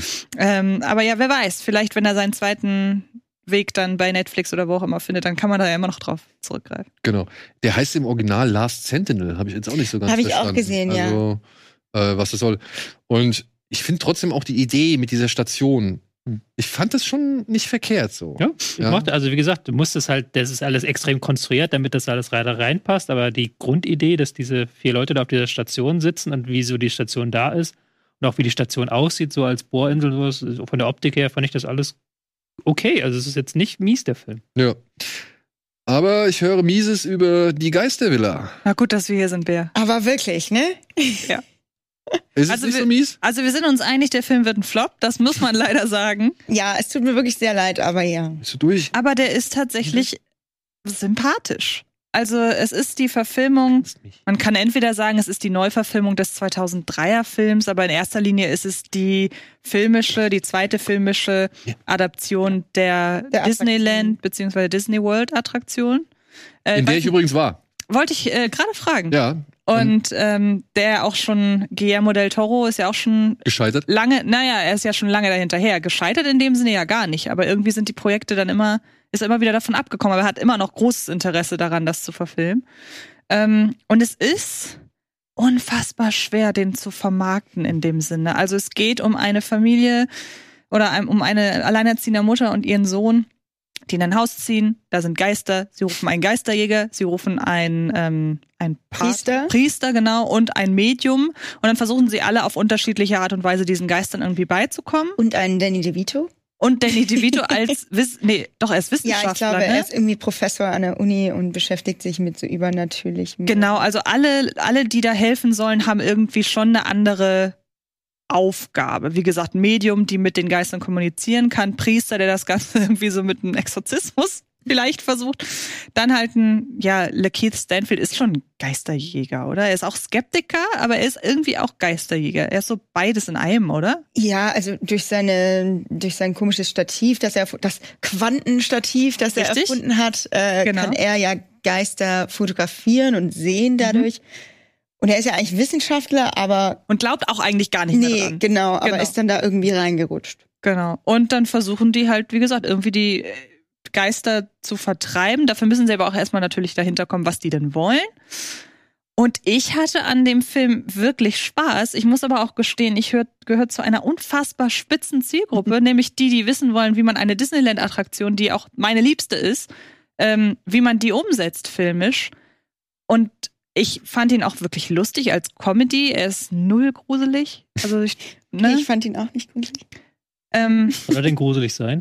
ja, ich glaube, Ich Also finde, am meine Anfang Kinder- ist er schon ein bisschen gruselig. ein Meine bisschen. Kinder ja. haben sich im Haunted Mansion nicht wirklich gegruselt. So. Ne, es ist ja auch tatsächlich gar nicht unbedingt dafür da. Es ist ja eher schaurig, melancholisch. Also ähm, die Haunted, nee, nicht Haunted Mansion. Wie heißt die im Disneyland? Ähm, Phantom Manor. Phantom Manor. Manor. Und Haunted Mansion in den anderen Disney-Parks ist wohl tatsächlich, hat noch mehr Geister, aber hat wohl auch so einen leicht humoristischen Tonfall. Also dieses ganze schaurig, melancholisch, dramatische, wenn man sich mal die Phantom Manor Hintergrundgeschichte angeht, die geht dem komplett ab. Es ist wirklich eher der Bezug auf die Haunted Mansion Attraktion, die halt ein bisschen anders ist als in Paris.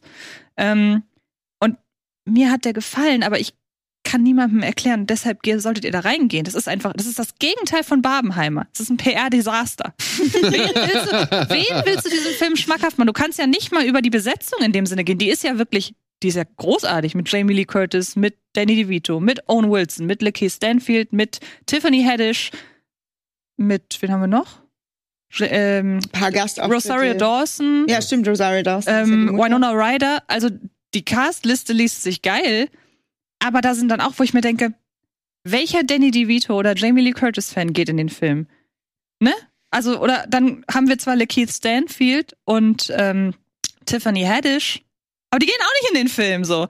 Obwohl, also- Tiffany Haddish-Fans, ne, die kommen Die hier kommen auf ihre jeden Fall auf Kosten. ihre Kosten. Genau. Was ist denn jetzt für ein Film? Also ich habe den, von dem Film noch nie was gehört gehabt, bis du mir erzählt Ja. hast, dass du in die Pressevorführung gehst. Kommt auch irgendwie keine Werbung für den Film, Nee. oder? Habe ich das? Ich habe keine Ahnung. Was ist das denn für ein Film? Es was ist das denn eine- für ein Genre. Es ist eine Komödie. Ja, Eine- Comedy- Grusel. mit leichtem Gruseleinschlag. Ja. Ja, Also dann, Gut. also dann Wie gesagt, ich mag Scooby-Doo den, oder was? aber es ist wirklich Ja, ungefähr. Scooby-Doo trifft's, glaube ich, oder? Ja, ich würde Ja, auch sagen, es ist auf jeden Fall für die Zielgruppe gedacht, oder? die Ja, das Zielgruppe ist- Scooby-Doo? Aber wer Ja. ist die Zielgruppe? Die Ja, Zielgruppe eben. ist. Also ich glaube, Wer ist nee, Zielgruppe? ich glaube für Kinder ist dann Nee. auch nicht unbedingt. Also ich glaube, weil da, äh, ich hatte da auch einen Podcast drüber mit einer, äh, die auch selber so ein Disney-Podcast, die sich auch mit den Rides gut auskennt und sie meinte, dass es hauptsächlich wahrscheinlich wirklich die, die Disney-Park-Attraktionen-Fans sind. Und da hast du ja in den USA sind die ja en masse, Hm. aber auf dem Rest, im Rest der Welt ist halt ein bisschen schwierig, weil der Film ist, glaube ich, auch in Deutschland ab 12. Oh, das weiß ich gar nicht. Ich Okay. meine, also jünger wüsste ich jetzt ja, auch man kann nicht. das Leben schwer machen. Hm.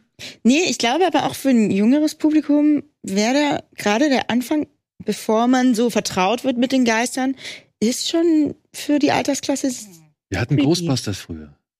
Ja, aber Ghostbusters ist anders. Ghostbusters, du hast, der Marshmallow Man, der sieht trotzdem immer ein bisschen süß aus. Du hast da wirklich, du hast so eine tote Braut, die im Bild hängt und dann später plötzlich aus dem Bilderrahmen verschwindet, die auch so dich an den weiße Augen hat. von Ghostbusters? Ja, doch. Ja, ja, aber die Kinder von heute, die haben noch ganz andere Sachen gesehen. Ja, eben. Also, aber nee, ich weiß nicht. Nee, das ist eben das Problem. Also ich mag den wirklich sehr, aber ich kann niemandem sagen, geh ins Kino dafür. Weil ich halt weiß, ich gehöre zu 0, oder mal sagen wir mal zu dem 1%, die an dem Film noch am ehesten Spaß haben, nämlich die, die die Attraktion kennen. Und ey, du, wenn du drin warst, allein der, der, der Eingang, wo das dann so runtergeht, das kriegt ein eigenes Action-Set-Piece beispielsweise. Das fand ich einen ziemlich geilen Effekt. Genau, und das hat, das kosten sie hier wirklich aus. Man erkennt ganz viel wieder, man erkennt auf der Tonspur auch sehr viel wieder. Aber das erkenne ich wieder, das erkennen die Besucher wieder, das erkennen, also ist ja völlig Ja. okay, ne? Das ist halt so spitz. Das ist eine spitzere Zielgruppe Gruppe als Red. Da haben wir schon mal über spitze Zielgruppen, da haben wir schon mal über spitze Zielgruppen gesprochen. Und deshalb, ich kann keine Empfehlung für den abgeben, aber ich mochte den wahnsinnig gerne. Also es ist ganz schwer. Hm. Ich würde ihn allen empfehlen, aber sie sollten dann vorher ins Disneyland. Richtig, genau. Okay, dann habe ich ja jetzt wenig Chancen, den Film nicht zu sehen. Ja. Oder nicht sehen zu müssen. Ich fand im Disneyland übrigens toll, da gab es so eine Szene in diesem Menschen, ähm, da sieht man so eine Art Ballsaal und dann tanzen die Geister. Und das sieht eins zu eins so aus wie im Film. Im Ja, wenn es nicht eins zu eins so aussehen würde, würde ich aber sagen, was ist das für ein Kackfilm? Da Weil dieser Effekt war halt wirklich gut. Ja. Und ich habe den live vor Augen. Aber gehabt. als Attraktion. Das Als ist ja Attraktion, natürlich genau. im Film würde man jetzt im ersten Moment denken, hm? aber es sieht eins zu eins so aus. okay. Ich habe mich zwar gefragt, was dieser Tanz soll, aber ich fand's gut. Dann- also es sah gut aus für live vor Ort. Aber dann kann ich dir wirklich empfehlen, ähm, lies dich mal so ein bisschen einfach in die Geschichte von Phantom Männer ein. Ist jetzt ein bisschen blöd, weil jetzt wirst du erstmal nicht hinkommen. ähm, aber ich war, als ich das letzte Mal mit meiner besten Freundin da war, wir waren drin, haben so gedacht, sie hat gesagt, boah, es sieht voll cool aus und so. Dann hat sie sich abends die Hintergrundgeschichte durchgelesen und war beim nächsten Mal begeistert. Mhm. Weil das halt, es ist wirklich eine sehr tragische Geschichte. Ich muss sagen, es geht ein bisschen in dem ganzen Getöse und so weiter Ja, unter. eben. Das kriegst du halt nie so ganz mit, auch bei Fluch der Karibik. Wir waren Nee, auch der, Fluch der Karibik, Ja. da hast du auch nicht die ganzen Stories mitbekommen, weil es Nee, einfach viel zu laut ist. ja, ja. Ja. Ich finde aber noch ein positives, finde ich, kann man dem Film zusprechen, ist, dass die CGI jetzt nicht so schlecht ist. Also ich Das finde, es sieht besser aus als bei den jüngsten Marvel-Filmen. Da haben sie sich Mhm. wirklich Mühe gegeben. Ist jetzt nicht äh, Avatar überragend, aber Also diese Welle mit dem Gesicht drauf, das sah schon sehr nach die Mumie 2 aus. nein, es ist, es ist wirklich nicht schlecht. Also wenn man bedenkt, es ist ein Film, der eher für die Familie gedacht ist und wahrscheinlich so durchrutscht. Genau. Aber da soll ja auch nicht die Welt untergehen. Ja. Das muss man ja auch sagen. Kommen wir zu wirklich Gruseligem. ja? Unter anderem Ja. kommt äh, am 1.8. nochmal das Parfüm ins Kino. Die Verfilmung von des Patrick Süßkind-Romans von Tom Twick Tickwer. Falls ihr die noch nicht im Kino gesehen haben Habe ich solltet. tatsächlich im Kino gesehen. Ja, gut. Ihr? Ich habe sie nicht im Kino gesehen, sondern zu Hause. Und du fandest ihn nicht gut? Ist nicht so meins. Also die Endszene ist, finde ich, von der Idee her mega, Ja. Aber so richtig gekriegt hat er mich damals nicht. Ist ein bisschen her schon, aber ich glaube, das Vielleicht wird hättest du ihn im Kino sehen. vielleicht. Hm. Vielleicht nutze ich das auch. Jetzt am 1.8. hast du für Parfümheimer. Eine Erst kurze das Zeit. Und dann ja, also Parfüm, ne? Also der junge Mann Grenouille ist leider ein Mensch, der ohne eigenen Körpergeruch geboren worden ist, aber eben mit einem sehr, sehr fantastischen und ausgeprägten Geruchssinn. Und der ist jetzt auf der Suche nach dem ultimativen Duft, den er kondensieren möchte, weswegen er auch in die Lehre eines bei einem Parfümhersteller geht. Und weswegen er halt dann auch reihenweise junge Frauen umbringt, um diesen Duft zu kondensieren sehr schmutzig, sehr schleimig, sehr saftig äh, und, und trotzdem auch irgendwie, ja, betörend inszeniert von Tom Tickwer. Ich muss sagen, ich mag den Film. Ich habe ihn jetzt aber auch nicht so oft gesehen, aber ich fand es schon, also so von dem, von dem Ansatz her, von dem Aufwand her und dann halt auch wirklich von der Aufgabe her fand ich das halt schon einen schwierigen Film, weil das alles irgendwie darzustellen, vor allem Geruch und halt eben Düfte, das war alles andere als einfach. Und ich finde, Tom Tickwer hat da A, mit Ben Wischow einen guten Hauptdarsteller gefunden und B, halt wirklich das Beste irgendwie Mögliche gemacht oder möglich gemacht, um halt eben die Themen des Romans oder eben halt dieser Geschichte irgendwie dem Zuschauer auf der Leinwand visuell zu vermitteln. Also ich fand den schon gut. Ich auch, ja. Ich habe damals das Buch gelesen und dann all meine Freunde ins Kino geschleppt. Und ähm, dann stellte sich am Ende heraus, dass wir mit 13, 14 noch alle viel zu unreif sind. ich glaube, mit uns saßen auch nur so ein paar ältere Leute. Und irgendwann hat, glaube ich, jemand aus meiner Gruppe, vielleicht war es auch ich, ganz laut geschrien, ha, Porno. ähm, ich war auch wirklich noch sehr jung. Aber ich fand, das trotz, ich fand ihn trotzdem sehr, sehr gut. Ich habe ihn auch jetzt auch schon öfters gesehen.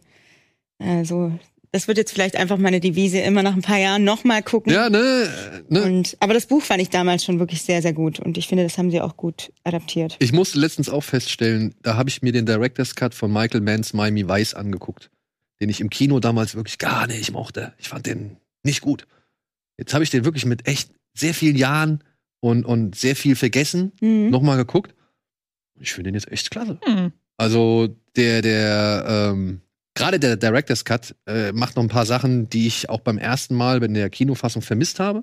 Das ist schon cool, aber irgendwie diese ganze Attitüde, der ganze Ansatz, ich finde es alles so viel, ich kann es alles so viel besser genießen, als eben noch damals. So, damals habe ich mich echt aufgeregt, weil ich fand, der Film war so potthässlich mit seiner Digitaloptik. Und jetzt inzwischen, ich finde es echt geil. Also ich finde es wirklich, ich habe den in HD gesehen und so und es sah echt alles richtig cool aus. Ja. Und vielleicht gibt's ja den Parfüm auch nochmal. Ja, Den so lange nicht Der ist auf jeden Fall nicht Ich potthässlich. habe den mal gesehen auf jeden Fall, aber das ist schon so lange her. Ich habe da gar keine Erinnerung mehr dran. Ich weiß nur, dass es da Sexszenen gibt in dem Film. Da habe ich eine Erinnerung dran. Aber eigentlich ja nur am Ende. Also man sieht viele Ja. Leute nackt, aber so richtig. Aber zur auch Sache geschickt. Doch erst Also am Ende. du musst erstmal so viele Leute nackt zeigen, ohne wirklich äh, Ja. komplett explizit zu werden oder halt Stimmt. irgendwie alles in Szene zu setzen, was du vielleicht nicht in Szene setzen darfst, wenn du noch eine geringere Jugendfreigabe bekommen möchtest. So, ne? Ja, ich habe Also- mich zumindest damals gefragt, nach dem Gucken, wie es die DVD auf, zu einem FSK 12 gebracht hat. Der Film muss dann ja auch FSK 12. ge- Genau, ja. Also im Kino meine ich, weil ja. ich war da auf jeden Fall noch nicht 16. ja. Und damals wurde das ja auch noch nicht so gecheckt. Stimmt, Stimmt, ich war schon sehr früh sehr Wir groß. reden gleich nochmal über die FSK von einem Film. Da bin ich ja auch ein bisschen von den vom Glauben abgefallen, als ich das gehört habe. Ja, aber halt, gut, wir sind noch ein paar Jahre jünger als ich, aber als ich jung war, da hat da keiner drauf geachtet. Ich habe Ja. damals mit 15 Doom im Kino gesehen, das weiß ich noch. Ja, weil damals hat doch keiner drauf geguckt. Da hast du gesagt, bist du 18? Und dann hat er gesagt, ja, ja, bin 18. Guck mal, ja, mein Kumpel ist auch 18, ich bin auch 18. Und dann bist du reingekommen. Das war, da- heute ist das doch ganz anders. Heute haben sie doch alle Schiss, dass sie dann verklagt werden von den Eltern. Also damals, du redest von 2016. Ah nee, Quatsch, Entschuldigung. Nee, das ist der andere Doom, der ältere Doom. Doom Film, wann war der denn? Doom der Film? 2,5, okay. Ja, 16 war ich. Damals. 16 war ich da. Krass. Ja gut, hast du Glück gehabt. Ja, aber äh, heute geht das nicht mehr, glaube ich. Meinst du? Also heute weiß ich, das letzte Mal, als ich äh, regulär in einem FSK 18-Film war, da musste man erstmal, Cinemax Dammtor, musste man erstmal vorne an der Kasse halt sagen, wie alt man ist und das zeigen. Und dann wurde aber vorm Saal noch kontrolliert. Im Zweifelsfall mit Ausweis. Das gab es ja sowieso bei uns nicht. Also einmal sind wir nicht reingekommen, das weiß ich noch. Aber da hast du ja, da hast du das Ticket gebucht und dann hat der dich vor dem Saal kontrolliert. Genau, also, das ist mein ja, ja. Aber das Ticket haben sie schon dich bezahlen lassen. Und dann Oh, das haben ist sie ja erst mal fies. den Saal dann Na gefragt. gut, aber wenn ich nicht rein darf, gebe ich das Ticket zurück. Also da ja, ich mein Geld glaub ich, damals auch gemacht, ja. Da haben wir ein anderes, da haben wir einen anderen Film geguckt. Welcher Film war es denn? Ich weiß gar nicht, welcher Film wir nicht reingekommen sind. Ich glaube, es war Kill Bill, Volume 1. Da bin ich Hm. nicht reingekommen. Aber in Doom bin ich reingekommen. Da hast du ja den besseren Film. Wollte ich gerade sagen. Glück gehabt. ja, also den Nervenkitzel würde ich auch gerne nochmal spüren. So in den Film rein zu wollen, Mhm. in den man eigentlich gar nicht rein darf. Mhm. Und dann reinzukommen und dann drin zu sitzen und sich so richtig zu freuen. Geil. Ich hatte das mit 10 oder 11 bei Die Rache der Sith und der war ab 12. Und also ich war schon so groß wie jetzt eigentlich und trotzdem dachte ich, oh Gott, bitte tun Sie mir, bitte lassen Sie mich rein, bitte. Das war der erste Star Wars Film, den ich je im Kino sehen konnte. Und ich hatte wirklich unfassbar Schiss, dass die mich nicht reinlassen. Und es war so eine alte Lady in so einem kleinen Kaff-Kino, die einfach nur, die hat wahrscheinlich nie mal geguckt. Ich hätte ihr wahrscheinlich auch zwei Euro geben können und sie hätte gedacht, es wäre ein Fünferschein oder so. Aber trotzdem die Angst dann, Gott. Ja. Gut, bringt uns zu dem letzten Film aktuellen Kinostart für diese Woche. Den haben wir schon ein paar Mal hier thematisiert. Liebe 16-Jährige, wenn ihr da euch reinschmuggeln müsst, schmuggelt euch rein. Ihr- Ich, ich hab von mir die Erlaubnis. Denn der Film ist meiner Ansicht nach sehenswert. Er heißt Talk to Me und handelt von einer Gruppe australischer Kids, die, ja, ein neues Partyspielchen haben. nämlich mittels einer Gipshand Die Kontakt- angeblich echt ist. die angeblich echt ist, Kontakt äh, zu Verstorbenen aufzunehmen. Man muss die Hand quasi greifen, muss sagen, talk to me. Und dann ist man für ungefähr 90 Sekunden in der Lage, mit den Geistern äh, zu interagieren, sage ich jetzt einfach mal, ohne zu verraten, worum es aber dabei eigentlich oder was da eigentlich passiert. Und es gibt eine junge Frau, Mia heißt sie, die halt jetzt endlich mal wieder ein bisschen in die, weiß nicht, ins soziale Leben eintauchen möchte. Sie war eine lange Zeit, war sie abseits und, und wird auch von vielen Leuten eher als schräg angesehen, aber sie möchte jetzt endlich wieder dazugehören, geht mit zu einer dieser Party-Seancen, sage ich jetzt mal, und erklärt sich dazu bereit, eben die Hand zu drücken. Und alles, was dann passiert, erzählt Talk to Me. Inszeniert von zwei jungen australischen Filmemachern, die zuvor einen erfolgreichen YouTube-Kanal betrieben haben, namens Rucker Rucker. In dessen Beschreibung übrigens immer noch steht Wannabe-Filmmaker, was ich total sympathisch finde. Äh, ja, Danny und Michael Filippo haben ihn inszeniert. Es ist ihr Regiedebüt und ich kann es nur noch mal wiederholen für ein Regiedebüt. Bombe. Ich habe schon viel zu dem Film geredet. Ihr dürft gerne bitte. Ja, wir, wir haben, auch, auch viel über ja, wir haben einen Podcast zu dem Film aufgenommen. Hört ihn euch an. Äh, nein, wir sind da. Also, es ist super interessant, dass man das Gefühl hat, die Zutaten sind eigentlich alle bekannt. Also sie bedienen sich eigentlich aus dem Potpourri, aus dem sich schon ganz viele andere Horrorfilmerinnen und Filmer bedient haben. Aber sie machen immer genau das andere, was sonst die anderen machen. Und deshalb, jedes Mal, wenn man glaubt, ah, okay, es geht so rum, dann geht's aber nicht so rum. Und allein schon die Tatsache, allein die, die, die, das Konzept der ersten 20 Minuten, wie da mit den Tonfällen und dem Tempo und dem Rhythmus und so weiter gespielt wird, du bist so komplett im kalten Wasser danach und weißt überhaupt nicht, wann kommt der nächste Landstrich zum Festhalten.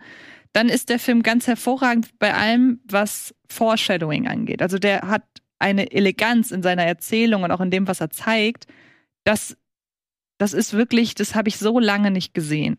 Und, ähm, und es ist nicht so ein nerviges Foreshadowing. Überhaupt nicht. Du raffst es in dem Moment auch nicht. Du raffst es erst danach. Und das ist ja das beste Foreshadowing eigentlich, wenn du das an sich, also ich meine, seien wir ganz ehrlich, wenn in irgendeinem Film, in irgendeinem Horrorfilm irgendeine Waffe gezeigt wird, wissen sie, die kommt, wissen wir, die kommt noch zum Einsatz. Und so ist es hier halt nicht. Du raffst nicht, was gerade das Foreshadowing sein soll. Du merkst aber später, dass es das vorher war.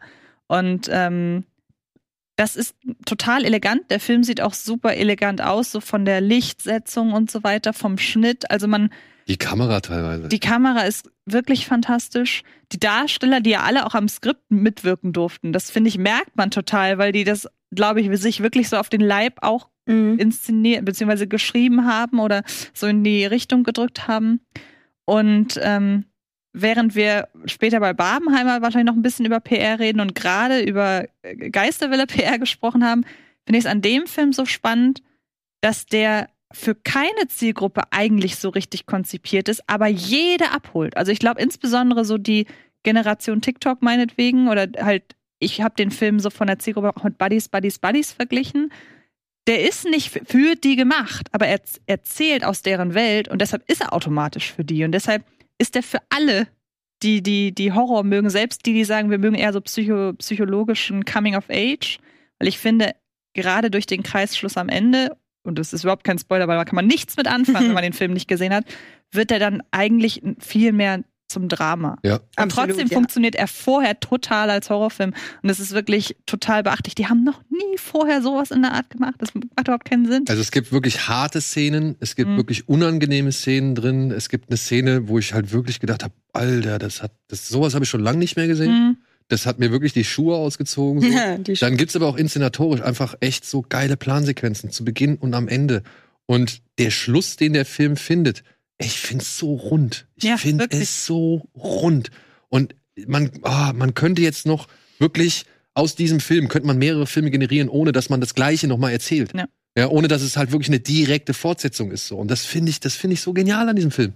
Ja, also ich freue mich wirklich, dass die beiden so ein Brett abgeliefert haben. Mhm. Und ähm, als nächstes, was machen sie? Street Fighter? Ich bin sehr gespannt. Street machen sie? Ja, ich glaube, sie machen Street Fighter als nächstes. Oh. Street Fighter oder Tekken, eins von beiden, aber ich glaube, es ist Street Fighter. Und die beiden sind dafür prädestiniert. Ich weiß nicht, ob du den Rucker Rucker Kanal irgendwie mal ein bisschen dir was nee. angeguckt hast. Die haben halt schon, früher haben die halt so Kämpfe gemacht zwischen Harry Potter und Luke Skywalker mhm. und haben dann ihr Wohnzimmer durch auseinandergelegt und so und sind dann weiter auf die Straße oder sind mit tausend Jedis oder wie gesagt, irgendwie Comic, Film und was weiß ich, Figuren in Walmart rein, haben da alles zerlegt und so. Also die haben wirklich, die haben einen so geilen Werdegang ähm, hinter, also abgelegt, wo der eine halt ständig irgendwie am Computer saß oder vor irgendwelchen Büchern saß und sich irgendwelche Effektarbeit und Tricks und sonst irgendwas reingeschraubt, Wissen reingeschraubt hat, während der andere, keine Ahnung, an Filmsets als Fahrer unterwegs war und so weiter. Also die waren Fahrer bei Babadook und haben daraufhin die Produzentin kennengelernt, die diesen Film mitproduziert hat und so.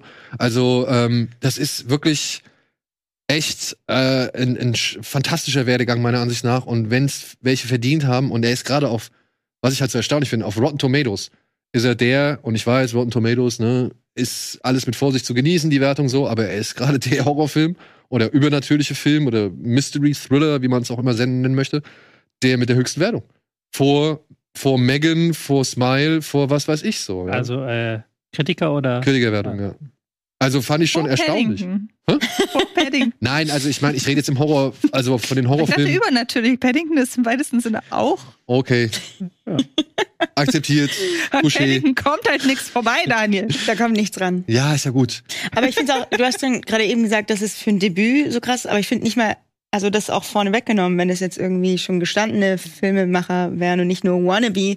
Äh, ich finde auch dafür wäre das einfach ein genialer Film. Also wirklich sowas, wo du denkst, da gehst du aus dem Kino raus und denkst dir, geil, Alter, das habe ich noch schon ewig nicht mehr sowas gesehen oder vielleicht sogar noch nie.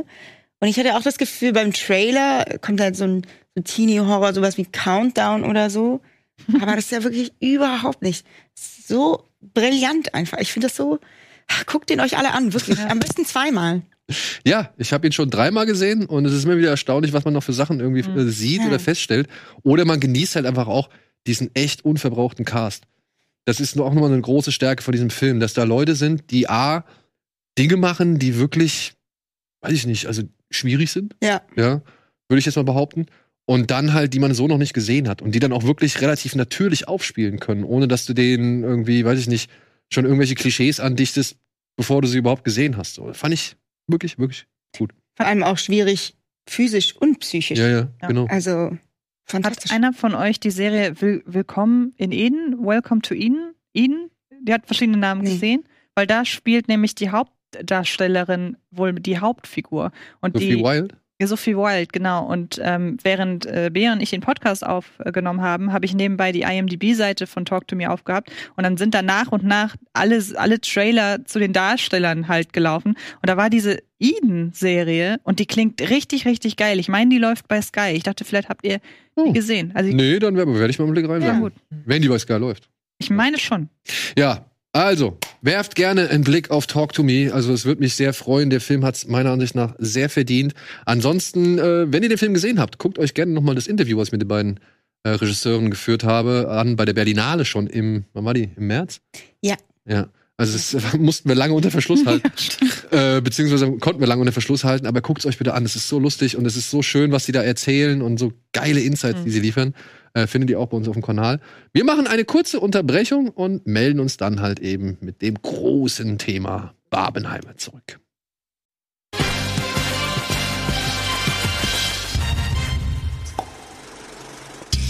So, finally, wir reden über das große Kinophänomen beziehungsweise die Sensation, die jetzt tatsächlich gegen alle Erwartungen beziehungsweise alle Prognosen irgendwie alles übertrumpft hat, was da so ist.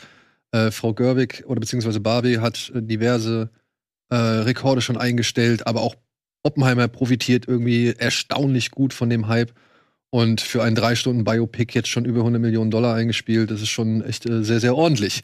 Aber ich würde gerne noch mal auf einen Film hinweisen, falls euch nichts davon interessiert, falls euch dieser ganze Barbenheimer Ar- äh, Hype am Arsch vorbeigeht oder ihr halt sagt, ey, das geht mir so auf den Sack. Es gibt noch einen Film oder ein Film ist noch letzte Woche gestartet und vielleicht, ich habe Bilder gesehen, vielleicht startet er oder ist er immer noch im Kino ähm, oder läuft er noch im Kino. Er heißt Running Against the Wind und handelt von zwei Jungs in Äthiopien, die beide unterschiedliche, sag ich mal, Ziele und Träume haben und äh, versuchen, diese Träume nun zu verwirklichen. Der eine möchte ja, fotografieren, Reporter werden und rausziehen in die große Welt. Der andere möchte gerne für Äthiopien in, in, im Langstreckenläuferteam antreten und deswegen trainiert er dafür, während der andere sein Glück äh, versucht in der großen Stadt. Und nach Jahren schafft es jetzt der eine als Langstreckenläufer ebenfalls in die große Stadt zu kommen. Sie heißt, oh Mann, Addis Abeba oder Abeba, Entschuldigung.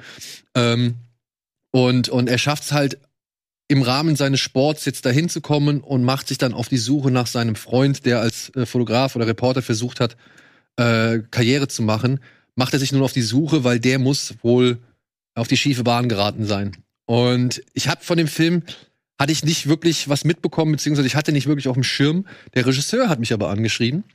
Der äh, hat gefragt, ob es möglich wäre, den Film nochmal zu erwähnen. Und ich finde, ja, weil ich habe dann halt Bilder gesehen äh, von dem Film und den Trailer gesehen und habe mir gedacht, ja, cool, ey, das ist äh, auf jeden Fall etwas, was man auch mal zeigen kann, weil es aus einem Kultur- oder Umfeld kommt, aus einem Kulturkreis oder Umfeld kommt, den man halt heutzutage nicht so oft irgendwie im Kino zu sehen kriegt.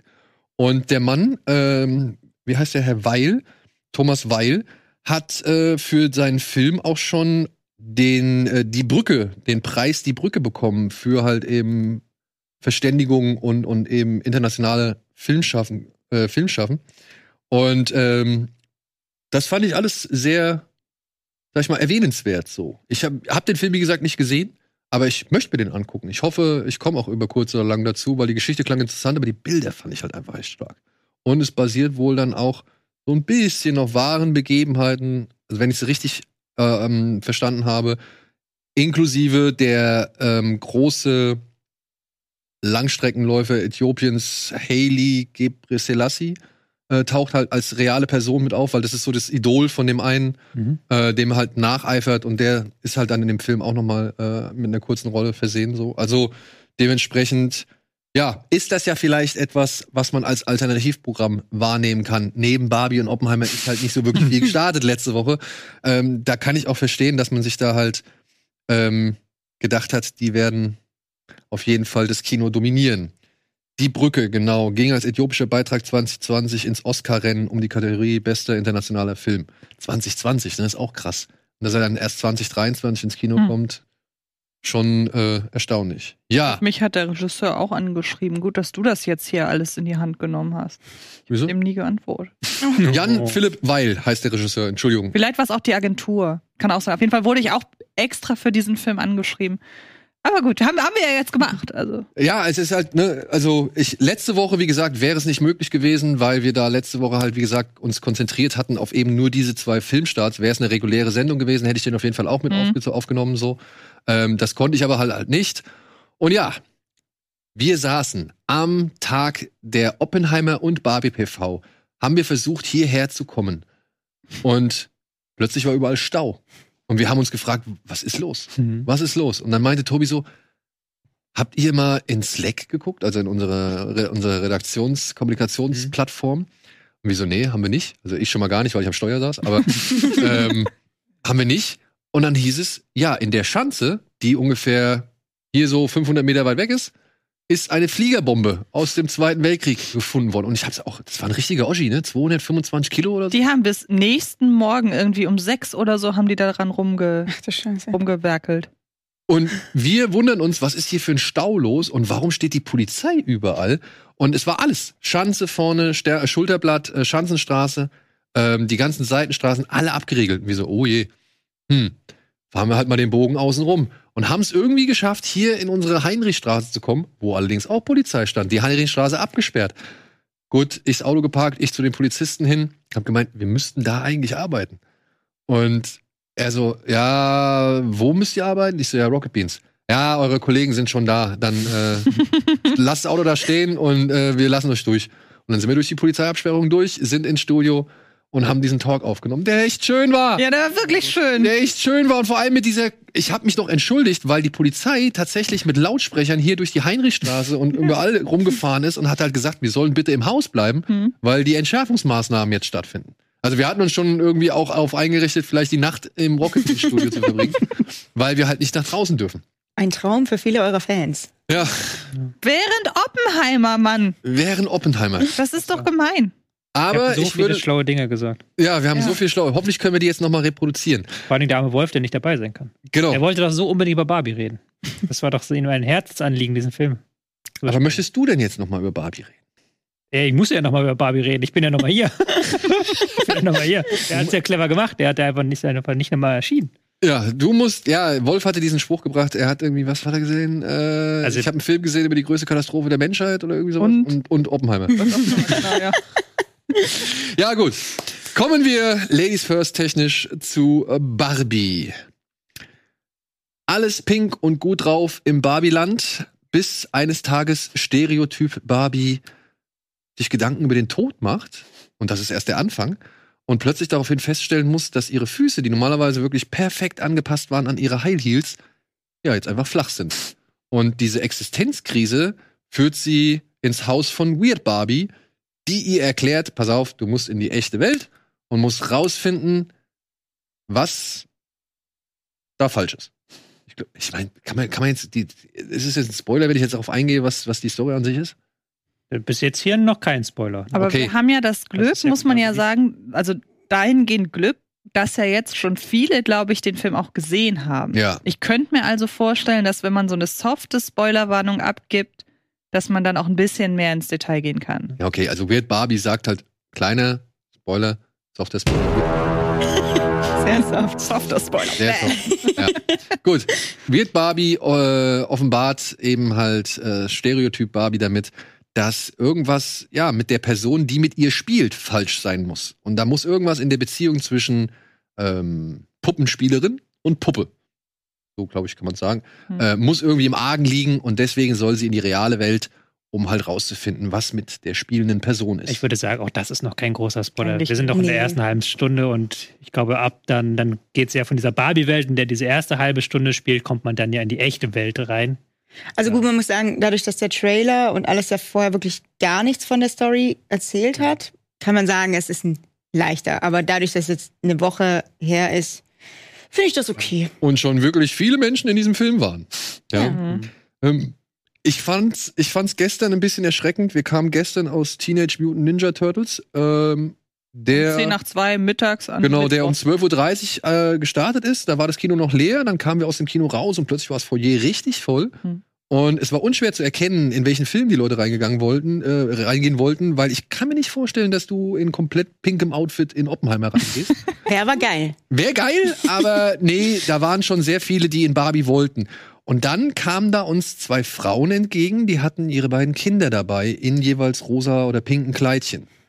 Und ich bin erst an denen vorbei und habe gar nicht so drauf geachtet und dann drehe ich mich um und dann gucke ich mir nochmal die beiden Kinder an und denke mir so, never ever. Also die sind, wenn überhaupt, sechs oder sieben. Hm. Und da wären wir schon beim ersten Ding. Ich würde meine sechsjährige Tochter nicht mit in Barbie nehmen. Da glaube ich, mein Satz, den ich letzte Woche am häufigsten gemacht, gebracht habe. Das ist kein Kinderfilm, Ja. das ist auch kein Familienfilm, das ist wirklich ein Film für Erwachsene, die früher mit Barbies gespielt haben. Das ist wirklich ein Film, der erwachsene Themen behandelt, der erwachsene Witze macht, der auch auf der Handlungsebene später so komplex wird und auch unverständlich, dass da Kinder, glaube ich, gar nicht so unendlich viel mit anfangen können. Also ich würde da auch nicht mit meinen Kindern reingehen und auch nicht unbedingt mit meiner zehnjährigen Tochter. Auch da ist dann, glaube ich, verschwendete Lebensmühe. Weil was der Film zu sagen hat, ist, glaube ich, eher an Erwachsene gerichtet. Ja, oder an Teenagerin. Oder an Teenagerin, ja. Also Teenager und Teenagerinnen. Weil ich finde schon, dass der Film ein paar schöne Beobachtungen findet, ein paar gute Momente trifft und auch, ja, also ich finde den, den Feminismus, den er verkauft, den finde ich noch wirklich fast schon zu harmlos. Ja, also der hat mich nicht so wirklich ähm, erwischt. Also ich würde mich schon als getroffen bezeichnen. Mhm. Aber am Ende des Films fand ich es dann doch alles recht versöhnlich und, und herzlich und irgendwie angenehm so. Also es war nicht so, dass ich irgendwie mir vorkam, als hätte ich hier jetzt voll die Breitseite abgekriegt, so, ja. Obwohl es da in diesem Film auch Momente und Szenen gibt, wo ich mich selbst ertappt gefühlt habe. Wenn zum Beispiel jemand irgendwie, äh, wenn sich über jemanden lustig gemacht wird, der halt erfährt, dass die Dame ihm gegenüber noch nie der Pate gesehen hat. Also das sind schon Momente, wo ich sage, ey, da fühle ich mich auch getroffen. Das, das ist auch etwas, äh, wo ich mich angesprochen fühle. Und wo ich aber auch sage, ja, cool, gute, gute, gute Beobachtung so. Also damit kann ich leben. Das ist äh, alles fein. Und ich finde halt auch die Botschaft oder beziehungsweise das Spiegelbild, was der Film einem am Ende vorsetzt, ob nun Mann oder Frau, ist ja einfach nur die bestehenden Verhältnisse hier umgedreht. Ist für mich völlig fein. Ist für mich völlig fein. Der Film krankt für mich an völlig anderen Dingen. Sollen wir erstmal positiv bleiben? Oder? Ja, wir können erst Also bei positiv muss ich halt auch nochmal sagen, jetzt ist es jetzt auch schon wieder zehn Tage her, dass wir den Film gesehen haben. Was mir wirklich positiv in Erinnerung geblieben ist, ist das ganze Setdesign. Mhm. Der Film sieht fabelhaft aus und ich finde, da siehst du nochmal so den Unterschied, was es halt ausmacht, ob nun ein Film am Computer entsteht oder ob du halt wirklich in Sets Mhm. stehst, ob die Leute da wirklich vor pinken Hintergründen stehen, ob da wirklich ähm, allein diese ganze Szene, wie sie dann von der Barbie-Welt in die echte Welt kommen, ist halt so voller Ideen, so auch ähm, du merkst halt die Liebe, die da drin steckt. Also der Film sieht halt zumindest bis sie dann in die echte Welt kommen und die Teile, die in der echten Welt spielen, die sind dann nicht mehr ganz so schön und nicht mehr ganz auch so aus, äh, einfallsreich, finde ich, aber der sieht halt wirklich, wirklich klasse aus, fand ich. Ich, ich muss Also mich sagen, in dieser Welt verlieren, so richtig schön. also ich muss sagen, ich verstehe nicht ganz, wo die 140 Millionen Dollar gelandet sind. Ja, also Auf Margot Robbys Bank. vielleicht, aber die hat, glaube ich, auch mitproduziert. Ja. Ähm, also die Kulissen, gebe ich dir vollkommen, die Kostüme, Kulissen, ne, gerade von Barbiland ist wirklich, das ist sehr, sehr schön gemacht. Ich finde auch die Kameraführung teilweise von dem äh, Scorsese-Kameramann Pietro oder Pietro heißt er, äh, finde ich teilweise auch gut so. Gerade innerhalb der ersten halben Stunde. Also ich finde, die erste Mhm. halbe Stunde des Films ist wirklich, die macht Laune, die ist lustig, die ist äh, von der von der Optik her irgendwie interessant oder oder zieht dich mit rein so. Ähm, das ist alles top notch. Da würde ich auch nie was gegen sagen. Gosling schafft es innerhalb der ersten halben Stunde schon so zum absoluten Highlight des Films zu werden. Ja, selbst wenn der Film nach der ersten halben Stunde enden würde, würdest du sagen, ey, Gosling hat alles geschafft, was er in diesem Film schaffen muss. Ähm, ich fand noch Margot Robbie fand ich cool. Das merkt man am Anfang in der ersten halben Stunde noch nicht so, finde ich. Das muss erst irgendwie im Laufe des Films, äh, glaube ich, sich so ein bisschen entwickeln. Da darf sie dann auch ein bisschen was anderes außer Grinsen oder eben halt früh, äh, gute Laune repräsentieren. Aber die fand ich auch gut so. Also da steckt eine Menge Gutes drin in diesem Film.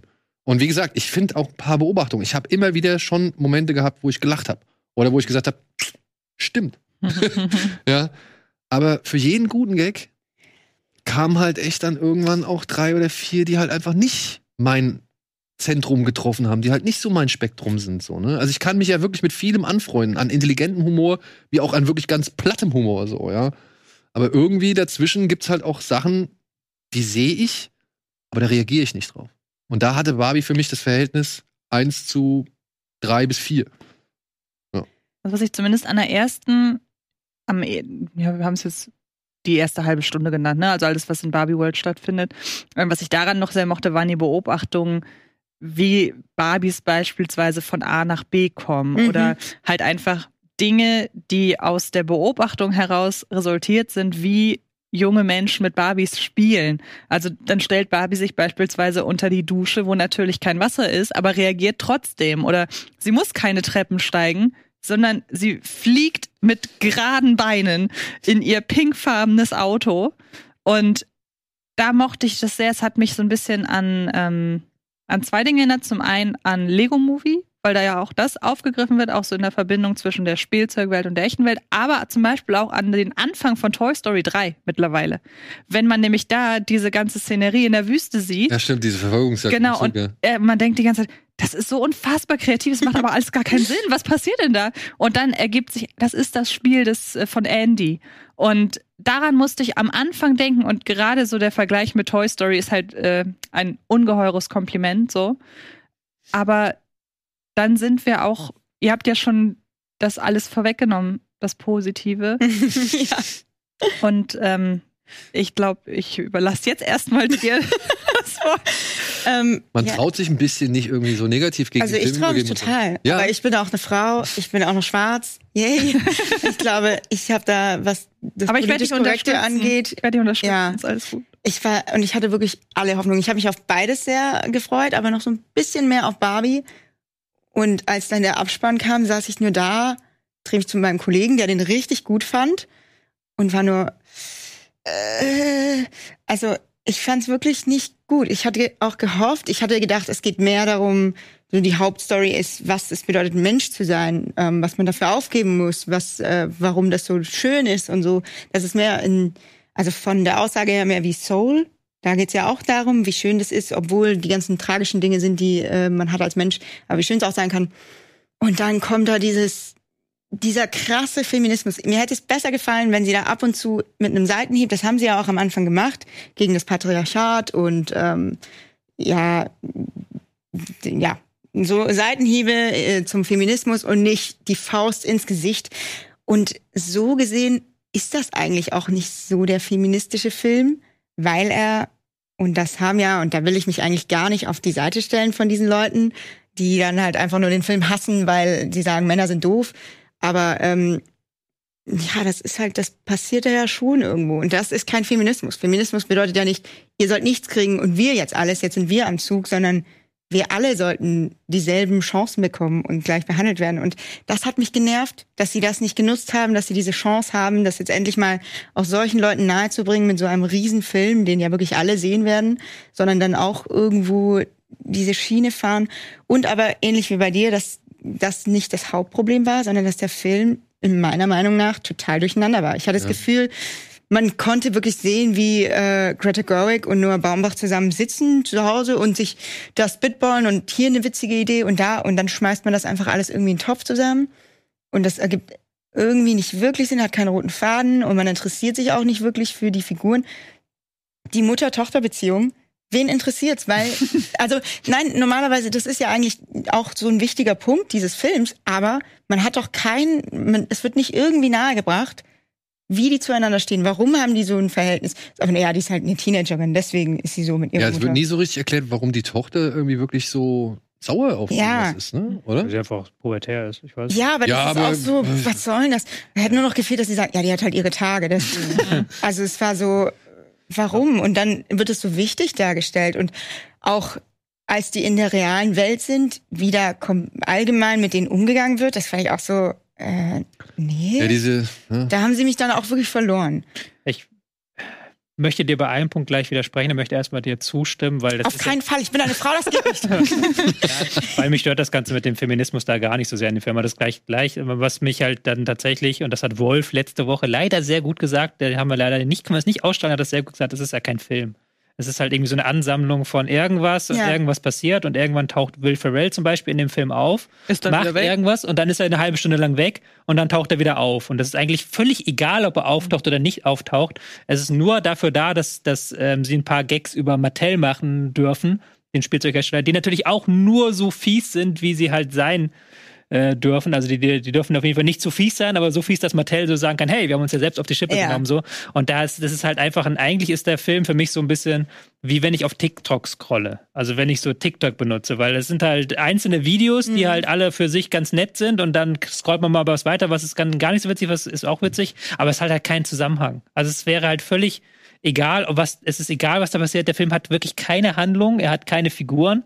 Am ehesten, und das ist, das ist dann auch das Traurige an dem Film, am ehesten funktioniert es noch bei Ken, hm. der halt wirklich ja. eine Entwicklung durchmacht von Anfang bis zum Ende, wo du halt merkst, okay, da haben sie eine stringente Idee, die sie durchgezogen haben. Aber ähm, zum Beispiel Barbie, die ist ja in ihrem eigenen Film eine völlige Nebendarstellerin. Also das ganze Ende hat für mich auch emotional überhaupt nicht funktioniert, weil Barbie in dem Film einfach so immer mitgelaufen ist. Ja, und plötzlich, hey, ähm, habe ich jetzt Bock drauf, lass das so machen, ohne das jetzt zu spoilern, was diese Sache ist. Aber das war dann so ein Curveball. So, ja. Okay, jetzt wollt ihr doch in die Richtung gehen? Also. Ja, also es ist halt, wie, gesagt, einzelne Szenen, die halt aneinandergereiht werden, die auch nicht so wirklich ineinander greifen und die dann auch natürlich keine emotionale Wucht entfalten, sondern halt immer entweder ist es gerade lustig, also es gab viele, viele Szenen, die lustig sind, oder es ist gerade nicht lustig. Ich finde, alles, was in der Menschenwelt spielt, ist dann nicht kreativ, nicht lustig, nicht äh, Persiflage, gar nichts und dann denkst du, ey, okay, willst du jetzt vorspulen? Da würde ich am liebsten Videos swipen, wie bei, wie bei TikTok und dann so nächstes Video, nächstes Video. Und dann haben sie am Ende wieder ein paar gute Szenen. So, das ist halt für mich, da stimme ich dazu, das ist für mich das Problem an dem Film. Das ist eigentlich eine Ansammlung von Szenen. Das ja. ist kein, nicht das, was ich mir unter einem Film vorstelle, wenn ich ins Kino gehe und wirklich was Stringentes sehen möchte. Und schon gar nicht ein Film von Greta Gerwig und Noah Baumbach. Also wir reden jetzt hier ja nicht über irgendwie zwei Neulinge, von denen man nicht weiß, dass sie sehr gut Sachen können. Und mich regt es noch mehr auf, dass dann halt jetzt Leute den so krass feiern und so tun, als wäre das hier der Citizen Kane unserer Zeit, weil es ist halt einfach kein guter Film und man darf das auch sagen, ohne dass man irgendwie ein Macho-Schwein ist, weil es ist kein guter Film. Naja, leider. Der Film also gibt's aber auch schon so ein bisschen, also ich weiß nicht, ich saß am Ende des Films da, hab mir gedacht, was soll ich denn jetzt zu diesem Film sagen? So, also wenn ich zu schlecht oder zu negativ bin, werde ich sofort in eine Ecke gestellt. Ja, wenn ich zu positiv bin, werde ich in die andere Ecke gestellt. So. Das ist doch so ein bisschen auch das ähm, Problem das der Ghostbusters von 2016 hat. Also wirklich nur, was die Rezeption angeht. Der ist ein Drehbuchautorin übrigens, den Geisterwiller-Film. Ich weiß, genau, stimmt. aber da war es doch auch so, wir wollen überhaupt nicht über die Qualität reden, aber da war es doch auch so, dass es im Grunde völlig irrelevant war, was zu dem zu sagen. Wenn man als Mann den Film nicht mochte, wurde man sofort darauf reduziert, dass man ihn nicht mag wegen der weiblichen Hauptfiguren. Wenn man ihn als Frau nicht, wenn man ihn als Frau mochte, war es sofort, du magst ihn ja nur wegen der Mhm. weiblichen Hauptfiguren. Alles dazwischen schien irgendwie nicht zu existieren. Und das ist ja hier eigentlich genauso. Deshalb finde ich es irgendwie witzig, dass ausgerechnet die beiden Männer in der Runde den Film besser finden als die Nein, beiden das, Frauen ist in doch, der aber Runde. das ist doch das Problem des Diskurses und das ist nicht das Problem des Films. Nee, natürlich ist es- Deswegen ja, stimme ich dir ich da doch, nämlich ja. nicht zu, weil du machst auch schon wieder, finde ich, die Diskursebene so ein Stück weit auf. Aber das ist ja nicht der Film so, weil der Film ist ja einfach nur, der existiert ja jetzt erstmal für sich und das ist ja, Ja. einfach nur ein Film, wo die Autoren dann halt viele Ideen die halt sonst vielleicht auch nicht im Mainstream-Popcorn-Kino vorkommen würden, einfach mal so gesagt haben, wir machen das da jetzt alles rein so. Und das funktioniert dann auf Filmebene nicht, funktioniert dann auf Szenenebene. Hat bei mir zum Beispiel mit dieser Figur des Ken sehr gut funktioniert, weil das war jetzt das erste Mal, dass also ich bin jetzt als auch kein Feminist, kein Hardcore-Feminist, ich meine, du kennst mich ja. Ich leide täglich. Du leidest täglich. ich bin jetzt da niemand, der, ich bin Oh, jetzt Gott dann, sei Dank habe ich meine Frau nicht mit. ich bin jetzt niemand, der, der so heiß kalt dafür kennt, aber bei dieser Ken-Figur, die ich halt sehr mochte und weil ich ja auch Ryan Gosling sehr mag, und da habe ich erstmal so gedacht, ja, aber so sind ja Filmfiguren gewesen in jedem Film vor bis vor äh, bis zum Jahr 2000 sogar noch weiter darüber hinaus, so halt jede Frauenfigur war halt so, dass sie halt nichts wollte außer den Mann. Und das haben sie jetzt einfach haben sie einfach nur mal umgedreht, Persi, äh, Persiflage draus gemacht. Ist jetzt auch gar nichts weltbewegend Großartiges, aber hat dann für mich so funktioniert, diesen Aha-Effekt zu schaffen. Und da hat dieser Film so zwei, drei Aha-Effekte, finde ich einfach. Und dann muss man natürlich, klar, dass dann natürlich wieder die eine Hälfte sagt, oh, das ist aber das super geilste Citizen Kane-Ding, die halt einfach den. Film, ja- die halt einfach nur an, kein Interesse an dem Film haben, sondern nur an den Aussagen. Genauso andersrum, dass dann irgendwelche Ner Nerds, ne, nicht Nerds, aber irgendwelche Dudes aus der rechten Blase dann sagen, dieser Film ist der letzte Film, weil er den Kampf zwischen Männern und Frauen, das hat ja nichts mit dem Film zu tun. Das ist ja einfach dieselben Idioten, die halt alles nutzen, um immer- dieselbe Argumentation reinzuhauen. Also da, die kannst du halt einen Frosch, die hätten halt einen Frosch filmen können, der pink ist, und hätten, die- hätten die Leute das exakt dasselbe gesagt. Das ist ja völlig unabhängig von dem Film. So. Vor allem ähm, diese ganze Trans- und Vogue-Agenda, die diesem Film unterstellt wird von irgendwelchen christlichen äh, Also wo Movie denn Guides. Ja. Ja, muss ich halt sagen. Leute, warum? Weil Shari, nee, Harry Neff Harry irgendwie Neff, für vier Szenen mal zwei Sätze sagen darf, so. Also, Aber es ist, spielt ja auch gar keine Debatte, dass Harry Neff eine Transfrau ist. Also nee, überhaupt nicht. Das wird ja Also- nicht mal gesagt. Nee, Wenn genau. Ich wusste es ja nicht mal, bis ich die Debatte gelesen habe. Ich habe da mir nachher gedacht, irgendwie hat ja die Trans gefehlt, bis dann irgendwann die gesehen haben, ah, da ist einer dabei. So. Also ich muss auch sagen, ich finde die, ich, also wirklich, ich habe mich von diesem Feminismus in dem Film, nee, das war nichts, was, was, wo ich wirklich ernsthaft Ja. angegriffen worden bin. So. oh, ich wurde da schon ehrlich gesagt ein bisschen ange also Weil am Ende, ist ein bisschen viel. und das ist halt das, was ich so, ich, ich, ich weiß nicht, was ich von diesem Film erwartet habe. Ich wusste auch nicht, was ich von diesem Film erwarten kann. Aber ich wusste halt, okay, Noah Baumbach und halt Greta Gerwig, da wird schon irgendwo ein bisschen was dabei sein. Und ich saß aber am Ende dann da und habe mir gedacht, ja, jetzt habe ich aber jetzt auch nicht viel mehr erfahren als damals bei Malibu Stacy und Lisa Simpson.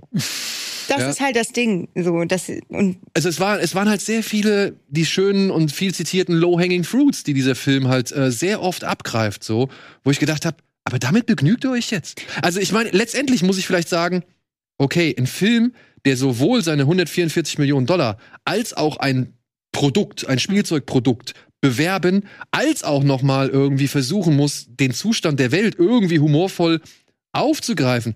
Es ist vielleicht ein bisschen viel, die man, dass man da dem, dem äh, Produktfilm irgendwie zumutet, so. Das kann nur nach hinten losgehen, wenn du dann auch noch irgendwie die Mutter-Tochter-Beziehung, beziehungsweise die ganze Mutterrolle, die dieser Film ja mehrfach äh, zitiert, schon direkt am Anfang mit der 2001-Sequenz, oder beziehungsweise das Thema baut er ja direkt am Anfang ein. mhm. Er baut's aus mit Barbie und ihrer Spielerin. Er baut's weiter aus mit, ähm, mit ähm, der Tochter von America Ferrara und America Ferrara. Und er findet halt den Schluss mit eben Ruth Handler, die nochmal auf ihre Schöpfung trifft. So, ne? Also ähm, dieses Mutterthema ist schön. Wirklich tolles Thema. Ich glaube, das ist von, also wirklich, ich, ich, ich fühle, dass das von Herzen kommt Mhm. es fühlt sich für mich nur so ein bisschen blöd an, wenn du halt von diesen beiden Figuren vorher kaum was erfahren hast. Und, Ja. und America Ferrera hält dann da diesen wirklich klasse Monolog.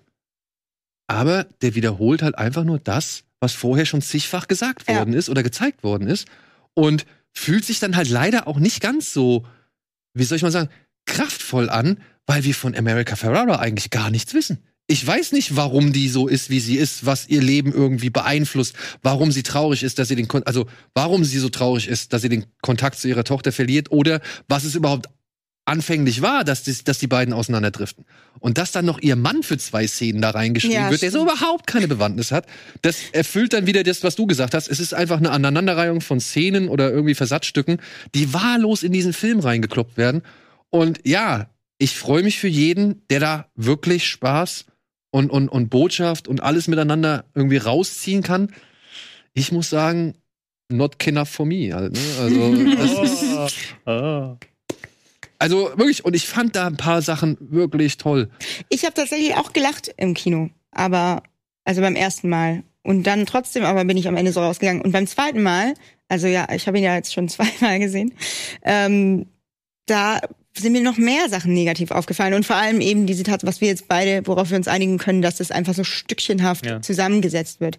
Das und es ist halt, ich glaube, vielleicht ist es irgendwo auch, bin ich auch das Problem irgendwo, dass ich erstens zu hohe Erwartungen hatte und ähm, ja, dass ich halt dann einfach, ich habe mich zu sehr drauf gefreut, meine Erwartungen waren zu hoch, das war schon ein Fehler. Und dann hat man vielleicht einfach auch schon, man muss ja nicht mal so weit zurückgehen wie die Simpsons, sondern erst vor, wann kam Promising Young Woman raus? Vor zwei, drei Jahren oder so? Ja, ja. Das hatten wir ja auch, glaube ich, damals äh, Ja. in, in, in dem Talk besprochen, ne? Ich glaube, das ist vielleicht, also A, was die Rezeption angeht, um noch mal ein bisschen zurückzugeben. Ich glaube, Leute, die halt wirklich so ein, zweimal im Jahr ins Kino gehen und die nicht mitbekommen haben, dass es Filme gibt wie Promising Young Woman, We, La We Last Night in Soho, für die ist das, kann ich mir vorstellen, dass es für die wirklich eine Offenbarung ist, so was die Botschaft und so weiter angeht. Ich habe in sozialen äh, Netzwerken viele Videos und äh, Beiträge von Frauen gesehen, die halt in Tränen aufgelöst Mhm. aus dem Kino kommen und das kann man denen ja nicht nehmen. Das ist ja wahnsinnig toll, wenn die mit so einem Gefühl da rausgehen, weil sie vielleicht wirklich das erste Mal sowas sehen. Jetzt haben wir Filme wie Promising Young Woman und Last Night in Soho wirklich nur stellvertretend die beiden gesehen. Da kommen ja auch noch Sachen wie The Assistant beispielsweise dazu, die noch viel subtiler sind in allem Souvenir. äh, zum Beispiel. Und das ist für uns alles schon mal ein anderes Level. Was mich halt stört, ist, dass der Film inhaltlich auf viele Dinge irgendwie hinweist und sie aber nicht einlösen kann. Also es gibt eine Szene, in der wird Ken von einem Geschäftsmann angesprochen, der ihn aufklärt, das Patriarchat gibt es immer noch, wir tarn's aber besser. Hier ist das Patriarchat unter anderem zu sehen, wenn es Margot Robbie volle Kanne vor allen Leuten auf den Arsch haut. Und am Ende gibt es halt diesen wirklich krassen Kampf zwischen Patriarchat und Matriarchat im Sinne von Barbie gegen ähm, Ryan Gosling. Ken. Ich habe den Namen Ken vergessen. Ähm, und das ist doch nicht subtil. Das ist doch nicht Ja, ja. getarnt. Und Ja, aber- es ging in Promising Young Woman und Last Night in Soho ging's um das getarnte Patriarchat. Nun musst du das in Barbie nicht erzählen, weil Barbie ist ein ganz anderer Film, aber dann weis auch nicht drauf hin. So, denke ich mir. Und das andere ist, wir hatten zum Beispiel über die ganze Sache mit Mattel und so weiter gesprochen. Ich finde, das ist immer so, sie lassen sich so weit immer verarschen, ganz einfach ausgedrückt, wie sie es selber nicht mehr leugnen können. Also die können ja nicht leugnen, dass eine Barbie, eine Pubertätsbarbie, deren Arm man hebt und deren Brüste dann wachsen, das kann Mattel ja nicht schönreden. Und Sugar Daddy kennen können sie Genau. auch nicht, können sie auch nicht Beispiel. schönreden. Und das sind dann aber die Sachen, du hast Low-Hanging Fruits genannt. Ich glaube, du meintest genau das damit, ne? Ja. Also die Sachen, auf die sich alle einigen können und bei denen Mattel dann vielleicht auch noch mit so einem mit einem positiveren Image da Mhm. rausgeht, weil, oh, sie haben sich ja selber auf die Schippe genommen. Die arbeiten ja auch jetzt schon seit wie vielen Jahren dran, diese Figur. 2009, 2009, glaube ich. Das ja. war ja auch mal mit Amy Schumer und so weiter. genau, die. Figur, das Image und halt auch die Palette Genau. deutlich zu erweitern und, und, und, und ja, halt normale, Ja. ich weiß nicht, Und das ist, finde ich, aber noch, das ist aber, Mhm. finde ich, noch ein weiteres Problem, weil ja dieser ganze Konsumgedanken, der hey, schwebt ja so ein bisschen überall. Ich meine, wir haben aktuell, es werden Barbies zum Film verkauft für den dreifachen Preis einer normalen 75 Dollar habe ich Barbie. Ja, gesehen. man kriegt Barbies aber normalerweise schon so ab 1990. Ich, hab, ich weiß es nicht, ich habe es gegoogelt. ähm, und da denkt man dann ja auch so, äh, es hängt halt über allem. Was ich aber so schwierig finde, ist zum Beispiel, dass Margot Robbies Barbie als stereotype Barbie verkauft wird. Als wäre das was Besonderes. Aber die Barbie an sich ist in 80 Prozent der Fälle genau diese Barbie wie Margot Robbie. Vielleicht nicht blond, aber zumindest diese, ich habe mir mal rausgesucht, welche Maße das sind. Le nicht lebensfähige Maße auf jeden Fall. Nee, ist wirklich so. Also eine Person, die diese Maße hätte, wäre nicht lebensfähig, Tot, ja. weil zum Beispiel die Organe keinen Platz im Bauch hätten. Ist, ist tatsächlich so. Ähm, und dann gibt es ja auch in, in, im Barbie-Film den Hinweis, hey, Barbies können äh, Präsidentinnen sein, sie können Ärzte sein, äh, Ärztinnen sein und so weiter und so fort. Ja, es gibt sogar im, es gibt von Mattel sogar eine You Can Be Everything Serie, in der Barbies dann auch Fußballerinnen und Meeresbiologinnen sind. Aber das gibt es doch alles schon. Das heißt, in der Wahrnehmung von Mattel haben die doch schon alles wieder legitimiert, was sie früher falsch gemacht haben. Und das macht diese ganze Kritik, wie ich finde, noch viel obsoleter, dass Mattel, Mattel sich jetzt zurücklehnen kann und sagen kann, ja, wir haben mal Fehler gemacht und ja, unser Konzern, äh, unsere Konzernchefetage ist auch komplett männlich. Aber hey, Barbie wurde von einer Frau erdacht und all diese Sachen, die wir hier präsentieren, die sind nicht Fiktion, die gibt's wirklich. Also Haken dran, wir haben ja schon da irgendwie unsere Lehre draus gezogen. Und das finde ich eigentlich am Film am schlimmsten. Jetzt mal den ganzen Feminismuskram beiseite. Alles, was mit Mattel zu tun hat, ist meiner Ansicht nach in Sachen Kritik komplette Augenwäscherei. Und da das doch einen relativ hohen Stellenwert einnimmt, zumindest so im Mittelteil, wenn es ja dann auch um, um Will Ferrell und so weiter geht, finde ich doch schon, dass das wirklich, das ist sowas, wo ich, je länger ich drüber nachdenke, Mhm. immer mehr stolpere. Und dann kommt ja auch noch hinzu, so diese ganze reale Welt, das geht nochmal in so ein bisschen einen anderen Kritikbereich, die ganze reale Welt ist ja viel zu überhöht, um wirklich als Fallhöhe zu funktionieren für die Barbie-Welt und so weiter. Genauso überspitzt wie die Barbie-Welt fast. Mhm. Genau. Und deshalb funktioniert das für mich alles nicht. Es gibt trotzdem diese, es, du hast diesen Monolog von America Ferrera angesprochen. Ja, es gibt da nichts Neues, was sie erzählt, aber wie sie es vorgetragen hat, das geht auch auf Kosten von America Ferrera, hat mich total berührt. Ich wusste alles das, ich habe alles schon tausendmal auch mir selber gesagt. Wie sie es gespielt hat und wie es formuliert war in seiner Deutlichkeit, fand ich richtig, richtig gut. Der hat also in jedem Punkt, den man kritisieren kann, immer auch Momente, wo ich dann wieder denke, ja, da hat er mich. Stichwort ähm, Snyder Cut.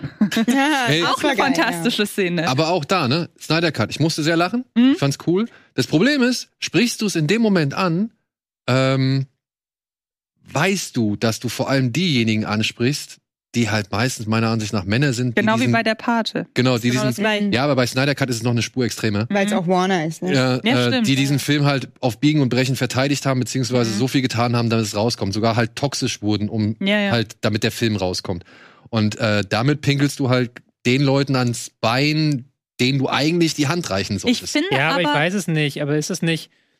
Ich, ich, machen wir nicht zu viel Bohai um einen Barbie-Film am Ende des Tages? Na, ich am Ende finde- ist es, aber wenn wir kurz ausreden, am Ende ist es halt doch so ein bisschen wie Super Mario-Film für eine andere Zielgruppe. Nee, da muss ich sagen, hat der Super Mario Film, ähm, so wenig Message gehabt. da war der zu seicht. Ja, der wollte, der sag wollte ich, nur weil, weil seine. die Zielgruppe ja eine andere ist. So, ja, Ja, nö, wieso, wieso ist aber die die, Zielgruppe eine Gags andere? sind ja, aber die Zielgruppe sind ja, die Gags in diesem Film und auch das, was mit dem Snyder Cut ist ja genau auf diese Zielgruppe von Frauen, die früher mit Barbies gespielt haben, aufgemacht. Die ist ja nicht darauf aufgemacht, jetzt irgendwie dich oder irgendjemand anderes mit, Naja. mit Feminismus zu versöhnen. Aber ne, nicht Nee, nee, nee, nee, nee, nee, das meine ich nicht, das meine ich nicht. Weil das Ding ist, ich glaube nicht, dass äh, jede Frau, die früher mit Barbie gespielt hat, einen Begriff sofort für den Snyder wollte ich jetzt Ja, gerade ja. sagen, ja. Ja. Und ich glaube, die haben das schon auch geplant gehabt, dass einfach da die Massen reinströmen, sonst hätten sie ja auch nicht so. Ja, die wollen so Geld damit unfassbar verdienen. Das ist ja Und klar. Ja, aber ich meine, du hast ja trotzdem, wenn du einen Film bringst, Meister wird erfolgreich, denkst du ja trotzdem an eine Zielgruppe. Und ich glaube, bei Barbie haben sie sich gesagt, klar, wir kriegen die Frauen, die Barbie mit Barbie gespielt haben oder die Menschen, die mit Barbie gespielt haben. Aber ich glaube, die haben sich schon auch gedacht, wir kriegen damit jetzt einfach alle, weil das so ein monumentaler Film werden soll und was die ja auch an Marketingkohlen reingestopft haben. Ob das jetzt Warner oder Mattel bezahlt haben, keine Ahnung.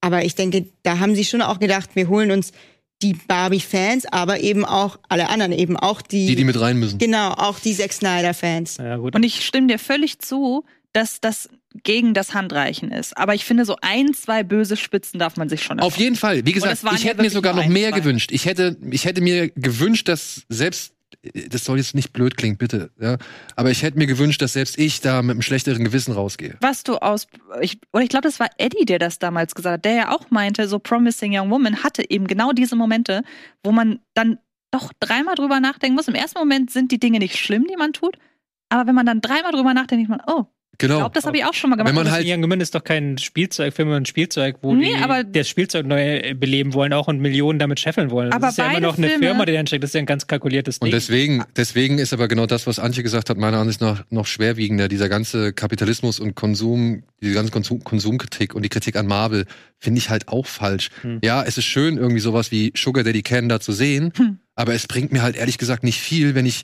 mindestens Birkenstock, Coco Chanel oder Chevrolet, wenn die mindestens die gleiche Screentime kriegen, wie ein Sugar Daddy Can.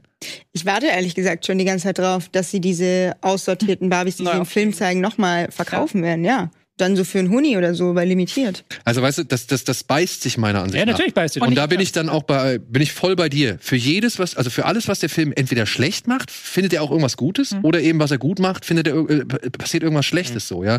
Also wie gesagt, dieser Monolog von, von Ferrara, ich finde den auch super. Mhm. Der, der, der bringt wirklich einmal richtig schön knallhart auf den Punkt, ähm, was, was irgendwie falsch läuft, beziehungsweise wie es ist.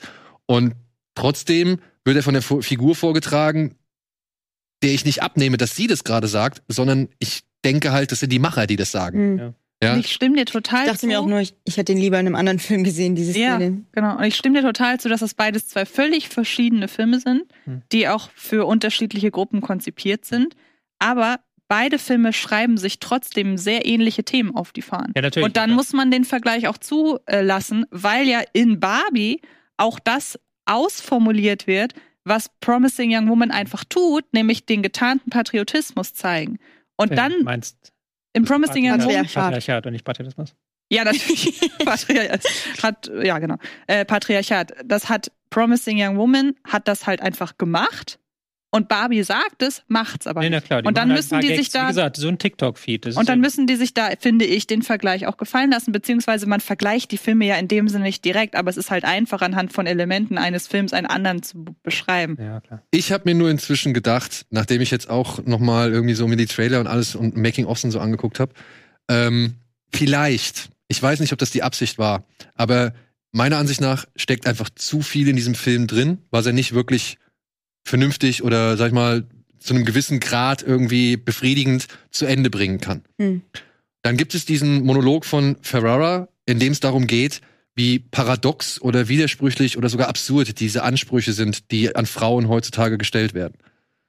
Jetzt hast du hier einen Produktfilm, der soll gleichzeitig ein feministisches Statement sein, der soll gleichzeitig Spaß machen bis ohne Ende, also ein richtiges, eine pinke Plastikparty, ja, und dann irgendwie noch ein Produkt bewerben und dann aber noch Konsumkritik üben und dann noch irgendwie äh, das Patriarchat, Patriarchat erklären und dann noch irgendwie Figuren irgendwie seine Screentime geben. Vielleicht ist es am Ende auch einfach nur ein Verweis darauf, wie unmöglich es ist eigentlich, Hm. eben diese Anforderungen alle zu erfüllen. Ja, das macht noch lange keinen guten Film aus. Nee. Das, das ist dann halt das, die Quintessenz daraus, ja. Dass du halt etwas hast, was oberflächlich einfach eine echt spaßige, launige, hektische, temporeiche Party ist, so, aber die halt immerhin nicht bis zum Kern durchdringt von den Problemen, die du ansprichst. Ich finde, um wirklich feministisch zu sein, denkt er auch viel zu binär. Also es geht ja nur um Männer und Frauen. Das habe ich mich auch gefragt, ne? Also, ich fand das so erstaunlich, dass diese Vogue- und Trans-Agenda da gesehen worden ist. Ich fand, da waren erstaunlich wenig LGBTQ-Themen Also drin, oder? ich habe da gar nichts gesehen. also, ich weiß nicht, wie es euch geht, aber Es gab ja sogar mal, äh, war die im Film? Es gab mal entweder den Entwurf oder sie war sogar eine kurze Zeit auf dem Markt, die, der Versuch einer schwulen Ken-Figur, die aber nicht schwul genannt wurde, aber der man äh, designtechnisch so ziemlich alles aufgeladen hat, was man an Oh, oh, oh. homosexuellen Klischees hat. ja, aber Ich- das wäre dann halt auch noch mal Ja, so ein Sugar Daddy genau. kennen, ne? Den Also eigentlich weiß- als Kritik anbringen Also. A weiß ich, ich weiß, dass es diese Figur gab. Ich weiß aber nicht, ob es es ist ja auch im Barbie-Film so, dass einige ja nie veröffentlicht wurden und andere wurden schnell wieder vom Markt genommen. Ich weiß nicht, wie sich das bei der Figur verhalten hat, aber es gab die. Dann kann man ja auch sagen, warum ist die nicht aufgetaucht? Ich finde es richtig, ich war richtig enttäuscht und das war so das größte, der größte Aufreger für mich. Es gibt so eine Drag Queen, die ist relativ bekannt, Trixie Mattel, und ihr ganzes Ding ist Barbie.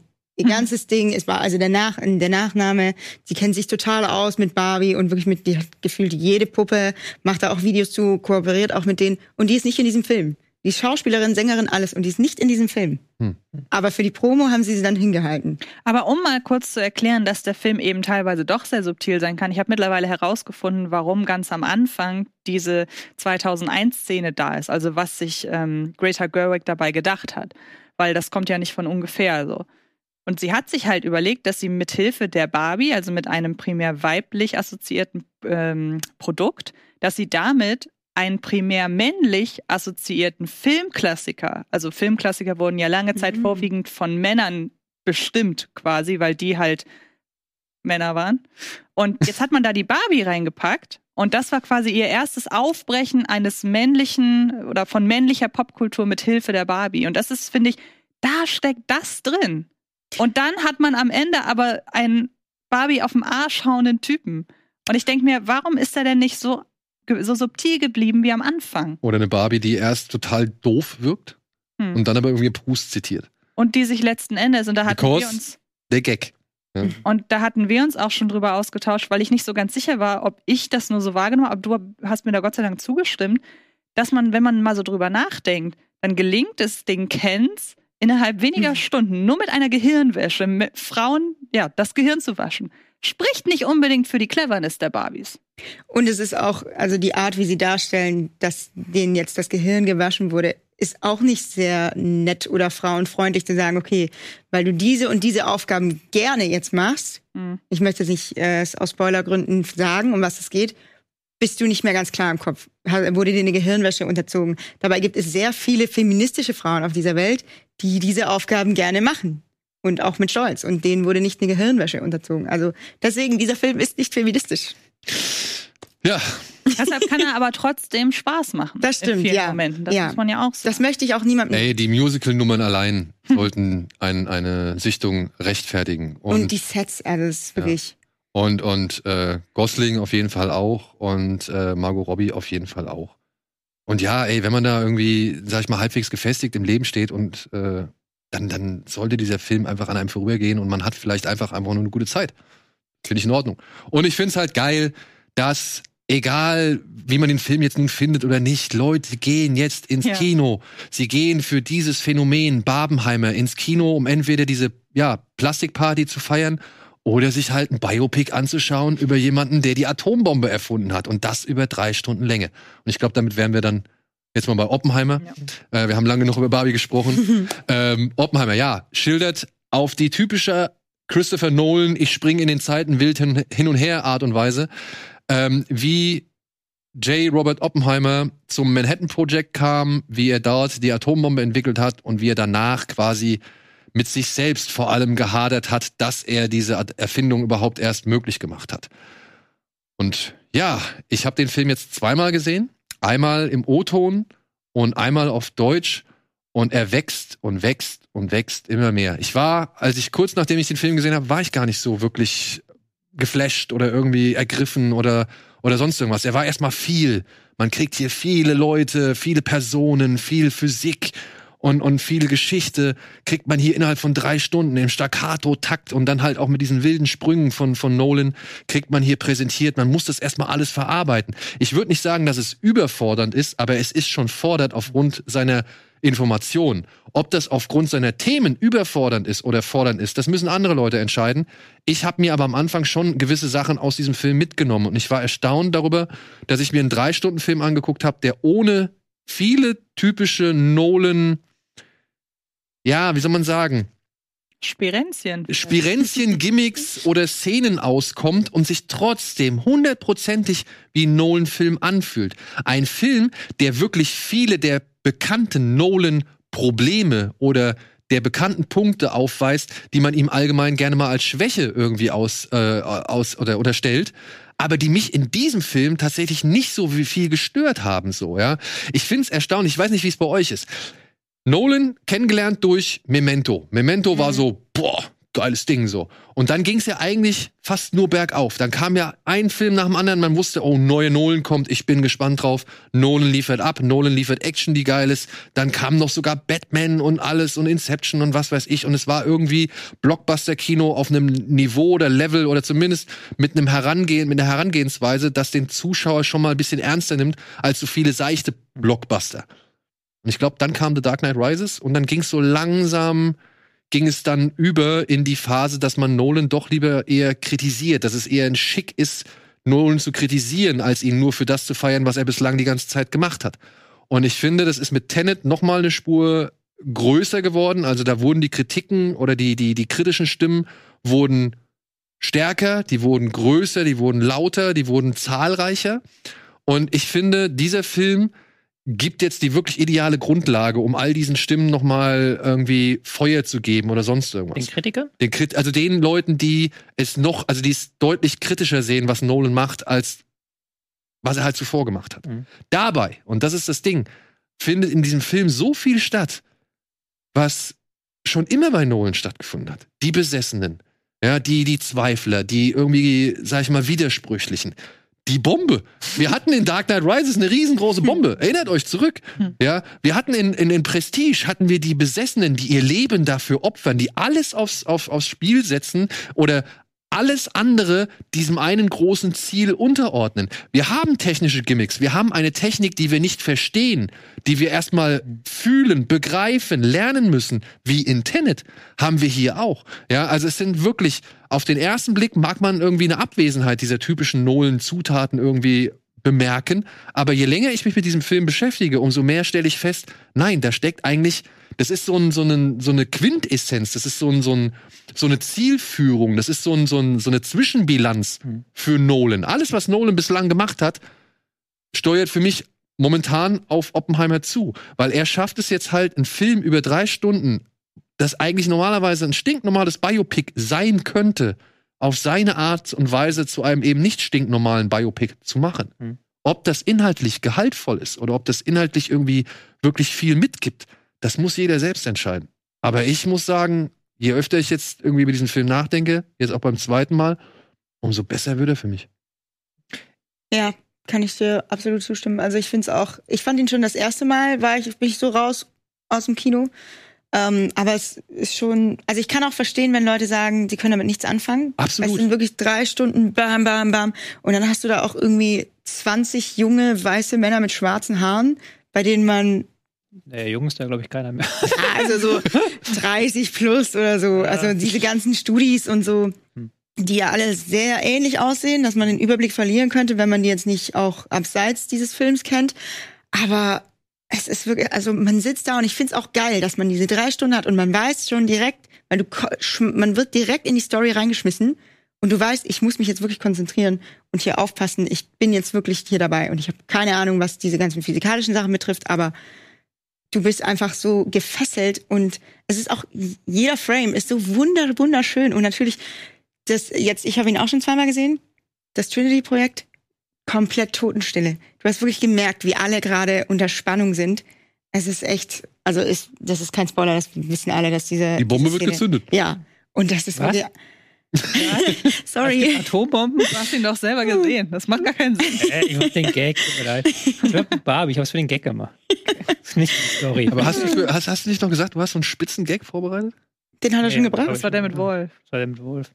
Nicht Wolf fand ja auch den Film ganz schrecklich, hat er gesagt. Ja? Oppenheimer findet er ganz, ganz blöd. Also, er ist rausgelaufen, ne? Er ist Er raus. ist auf die Leinwand zu mit einem Messer. Ja, als dann, als dann wirklich rauskam, dass es um Atombomben ging, hat er geschrien, nein, Atombomben, nein, danke, und ist gegangen. Boom, Bomb, nein. Boom, Bomb, nein. Ähm, ja, nee, aber ich finde schon allein für diese Szene sollten den eigentlich alle im Kino sehen. Auch wenn man sich dann davor und danach vielleicht nicht so interessiert, aber ich finde schon allein dafür. Ich fand wirklich alles von Anfang bis Ende auch beim zweiten Mal. Gerade ich habe es ähnlich wie du zuerst auf Englisch und dann auf Deutsch, wo man dann auch wirklich alles gut äh, verstanden hat. Und es ist, es ist einfach bombastisches Kino. Ich finde das so. Ja. Ja, ja, also es, es lässt mich auch nicht mehr los. Ich überlege auch schon nochmal reinzugehen. Ich Tobi. Fand, ich fand deinen Christopher Nolan-Vortrag vorne sehr spannend, weil ich genau zu diesen Fans quasi gehöre. Also ich habe, ähm, Christopher Nolan ist einer meiner Lieblingsregisseure. Ich habe so zehn Filme, von denen würde ich sagen, das sind so meine Lieblingsfilme. Da sind zwei von Nolan von. Einmal Memento, wie du gesagt hast, und Dark Knight, den ich immer noch für den besten Superman, äh, Superheldenfilm halte. Und dann hat er mich in den letzten, bei den letzten Filmen so ein bisschen verloren, weil ich hatte das Gefühl, sowohl Dunkirk als auch dann noch viel stärker Tenet sind so Kopfgeburten. Also das sind so, wo dann halt irgendwann war, ist er bekannt geworden für die Spielereien, die er macht, halt Inception, Interstellar für diese Spielereien und dafür, dass er da intelligente Ideen hat. Und dann hat er irgendwann, sind aber aus diesen intelligenten Ideen, die sind dann zu dem Film geworden. Und der Film hat dann eigentlich relativ wenig Substanz, wenn du diese Ideen wegnehmen würdest, wohingegen Inception immer noch Leonardo DiCaprio hat und äh, so weiter. Und ich finde jetzt, ähm, nachdem ich mich zuletzt verloren hat, hat er mich mit diesem Film wieder sehr stark gewonnen, weil ich finde, das ist ein sehr das, was ich immer positiv mit Nolan assoziiert habe, ist ein Film, der den Zuschauer ernst nimmt, der den Zuschauer auch fordert und der aber auch sich selbst sehr ernst nimmt ähm, und der auch eine sehr, sehr, wie du gesagt hast, über besessene Menschen Geschichte erzählt, die sehr, sehr komplex ist, wo auch die Menschen aber komplex sind. Also ich finde, was dieser Film richtig, richtig stark macht, ist die Figur Oppenheimer. Auch von äh, Killian Murphy, Killian Murphy heißt er, gespielt, auch wenn ich weiß nicht, ob dir gefallen hat. Mir hat er sehr, sehr gut Ey, gefallen. Mir, mir hat Killian Murphy, ich finde den wirklich jetzt auch beim zweiten Mal, ich hatte jetzt beim zweiten Mal einen Moment, den ich schon lange nicht mehr bei einem Nolan-Film hatte, weil ich die halt immer so eher auf der Filmerlebnisebene betrachte, wie es gemacht ist, wer da mitspielt mhm. und was da für eine Umsetzung stattfindet. Aber ich hatte jetzt hier bei der zweiten Sichtung, da gab es einen Moment, da war ich wirklich gerührt. Mhm. Und das aufgrund von, ich glaube, Oppenheimer und dann auch von ähm, Emily, Emily, Emily Blunt. Ja, es war eine Szene von den beiden. Hm. Äh, oh, jetzt habe ich ihn herbeigeschnippt. ich glaube auch. ähm, also, das ist, das war etwas, was ich halt so schon lange nicht mehr bei einem, bei einem Nolan-Film gehabt habe, so, hm. dass ich tatsächlich ein bisschen irgendwie emotionaler mit diesen Figuren mitgegangen bin. Entschuldigung, ich wollte dich. Nee, äh, alles gut, alles gut. Ähm, ja, das Emotionale einmal, das hast du auch, aber ich finde das gar nicht so prononciert, weil ich glaube auch Nolan weiß mittlerweile, dass das nicht seine Stärke ist und auch die Frauenfiguren kommen ja auch alle eher am Rande vor. Es ist ja auch nicht seine Stärke, Frauenfiguren zu schreiben. Wobei Obwohl sie diesmal glänzen. Ja, die ja. glänzen, aber es ist immer noch nicht die große ja, Stärke des Films. Im Vergleich und zu. Das, und ich sag mal, ein anderer Filmemacher hätte aus der Figur von Florence Pugh hätte die sehr stark in den Vordergrund gestellt und da ein sehr starkes Drama draus gemacht und er macht das aber nicht. Und das ist das, was mir in dem Film so sehr gefällt, dass er halt wirklich diese komplexe Figur Oppenheimer und auch die Komplexität eines Menschen extrem gut einfängt, halt auch diese ganzen Widersprüchlichkeiten in diesem Menschen einfängt. Und zwar an ganz vielen verschiedenen Begebenheiten. Es wird ja ganz viel da auch wieder zusammengeworfen. Aber im Gegensatz zu Barbie ergibt das nachher einen kohärenten Film. Auch wenn du dann trotzdem, da hast du so viele Themen, die da drin sind. Da ist Holocaust drin, da ist Judenverfolgung drin, da ist Physik drin sehr viel, da ist äh, Kommunismus.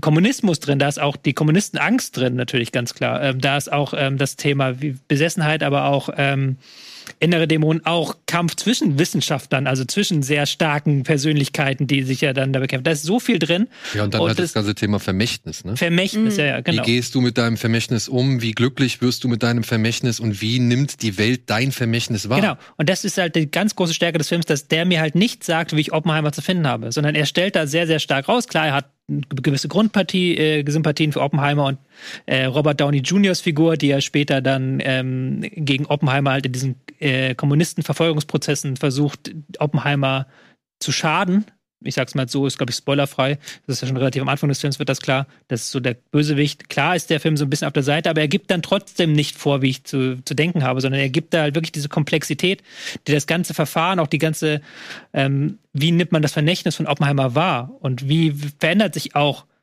Vermächtnis einer Person im Verlauf der Zeit, wie verändert sich, wie wir auf einen Menschen blicken anhand des historischen Kontextes. Das fängt der Film sehr, sehr gut ein und da habe ich mich sehr ernst genommen von dem, gefühlt von dem Film. Gleichzeitig hat er auch diese Nolan-Stärken. Er ist einfach spannend. Also Nolan schafft es ja wie kein anderer, so eine Spannung auch in Szenen reinzubekommen. Halt in, in tick, tick, tick, oh, tick, ja. tick, Genau, also so über immer wieder die Spannung mit der Bombe, klar, aber auch in Dialogszenen. Ich fand gar nicht so diese Bombe, sondern am Ende ganz ähm, ganz zum Schluss, auch jetzt ohne, ich werde jetzt nicht spoilern, aber da gibt es dann auch eine Dialogszene, wo dann eben Oppenheimer so in die Mangel genommen wird und da ist dann, das ist halt auch dann so zack, Schnitt, Gegenschnitt und dann auch die Musik, die wir immer lauter dröhnen, der kann das halt inszenieren und das, das liebe ich halt. Und das ist halt wieder einer der Nolan-Filme, die mich so ein bisschen auch mit Nolan versöhnt haben, nachdem ich zuletzt wirklich von den letzten fünf Nolan-Filmen vielleicht einen wirklich mochte mit Inception. Ähm, ist es jetzt wieder so ein Film, wo ich sage, ja, das ist wirklich ein ganz großartiger Film, auf den ich noch viele, viele Male Bock hatte, obwohl ich ihn bisher nur einmal gesehen habe. Und was ich so lustig finde, wir haben ja jetzt über Vermächtnis gesprochen. Es ist für mich so ein bisschen so, als wäre das Vermächtnis des Films auch nochmal auf mich übertragbar. Weil wenn wir darüber sprechen, wie nimmt das, wie wird ein Mensch oder das Vermächtnis einer Person im Film dargestellt und wahrgenommen, dann muss ich jetzt auch immer wieder mich fragen, was hat denn der Film bei mir hinterlassen?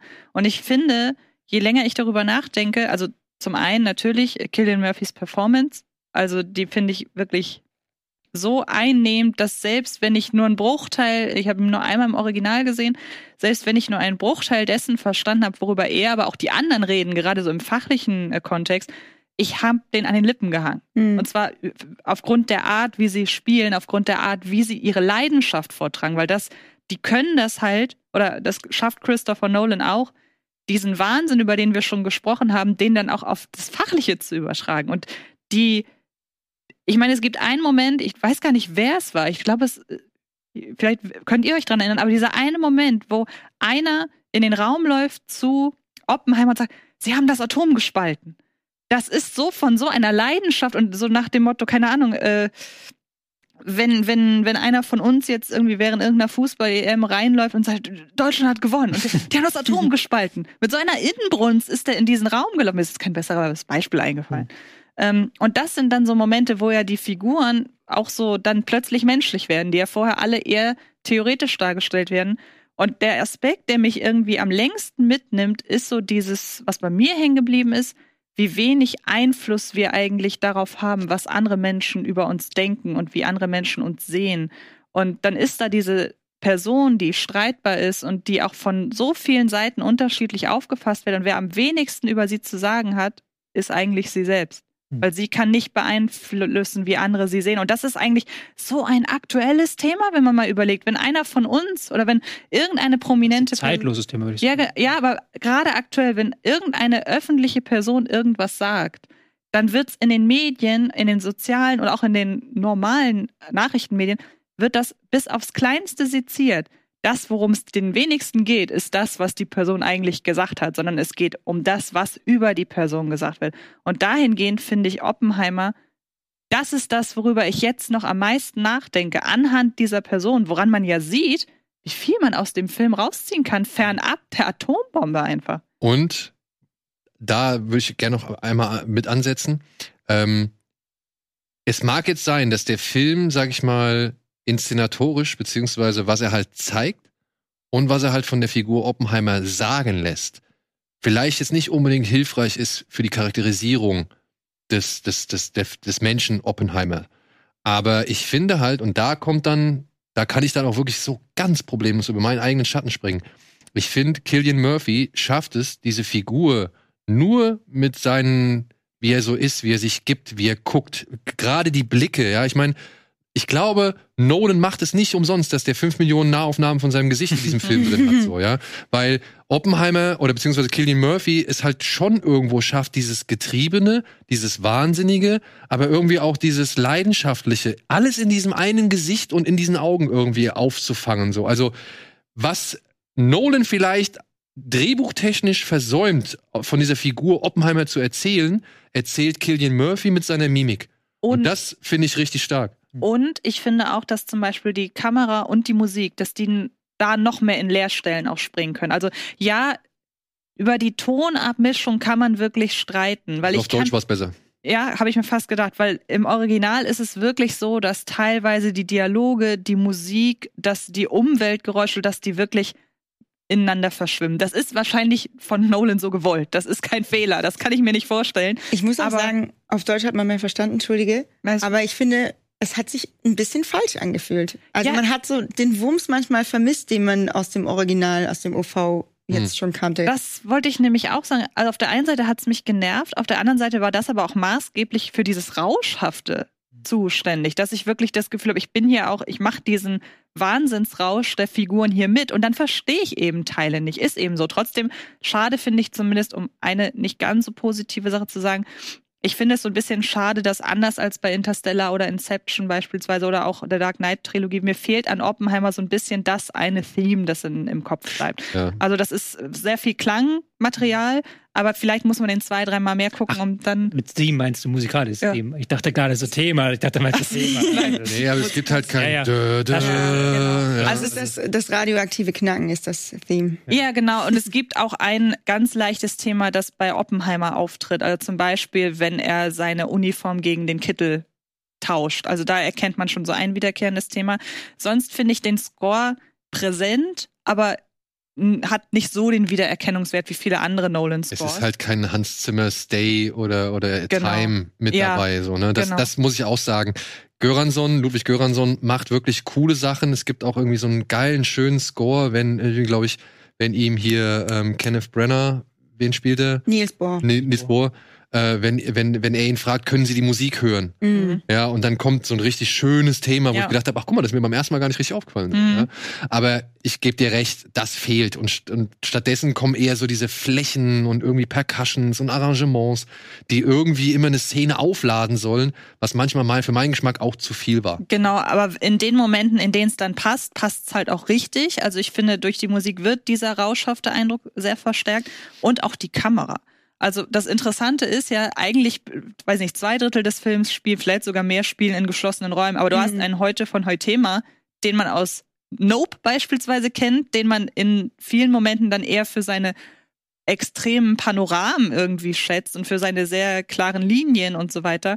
Und dann schafft es aber dann auch ja tatsächlich, dieses Gefühl für Weite in den Raum zu übertragen, was ja auch noch mal so ein bisschen die Leere zwischen den einzelnen Personen auch so ein bisschen betont, was ja auch nicht ausformuliert wird, dass die eigentlich alle immer nur sehr theoretisch denken und nie miteinander agieren, sondern immer nur für die Sache. Und das sind dann so Sachen, die können über die Kamera sehr gut transportiert werden. Und das wäre dann wieder so etwas, was zu, de, also zu dem Punkt, den ich vorhin gesagt habe. Wir haben ja schon viele Nolan-Filme gehabt, in denen Szenen aufeinander folgen und Leute irgendwas sagen. Und das, was sie in den Szenen sagen, wirkt vielleicht nicht wie ein Gespräch, was zwei Leute miteinander führen, sondern wie eben halt eine Erklärung für die Szene, die vorangegangen ist oder die Szene, die danach kommt. So, weshalb man halt, weshalb man immer dieses fragmentarische Erzählen irgendwie als Kritikpunkt auslöst. Aber genau das ist meiner Ansicht nach genau diese Entwicklung über all die Filme hinweg, die hier in Oppenheimer richtig gut aufgeht, endlich mal, ja, weil ich habe nicht beim zweiten Mal auch drauf geachtet. Gibt es Szenen, wo Leute einfach wirklich ein normales Gespräch miteinander führen? Gibt es. Gibt Aber- es. Aber kaum. Aber nur knapp, Ja. nur kurz. Genau, so, und dieses ja? typische, was man eigentlich eher im deutschen Fernsehen hat, dieses extreme Schuss-Gegenschuss. Mhm. Und das war auch so, ich erinnere mich an dieses eine letzte, ich weiß nicht mehr, wer es mit wem führt, aber es gibt dieses eine Gespräch in diesem langen Gang relativ am Schluss zwischen zwei Personen. Man hat Das könnte jedes sein. Völlig richtig. Das ist mir auch gerade aufgefallen. Aber es, ich habe ein Gespräch gezielt im Kopf und da ist es wirklich, da dachte ich, okay, ja, nach jedem Satz dieser Umschnitt. Aber je länger man das auch sacken lässt, ja, da ist diese unsichtbare Wand zwischen den beiden. Und das sind dann so Sachen, die werden nicht auf der Erzählebene ausgetragen. Und das hätte früher, oder das hat Nolan, finde ich, aber in seinen schlechtesten Phasen gemacht. Der hätte genau das irgendwie nochmal irgendjemanden ausformulieren lassen. Und so, keine Ahnung.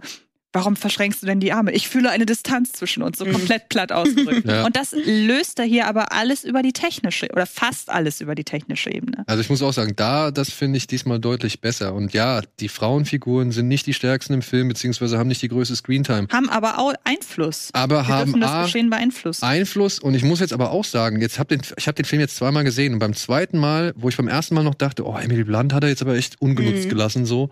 Beim zweiten Mal kam mir das ganz anders vor, Mhm. weil ich gemerkt habe, also die Szenen, die sie hat, sind echt gut. Ja.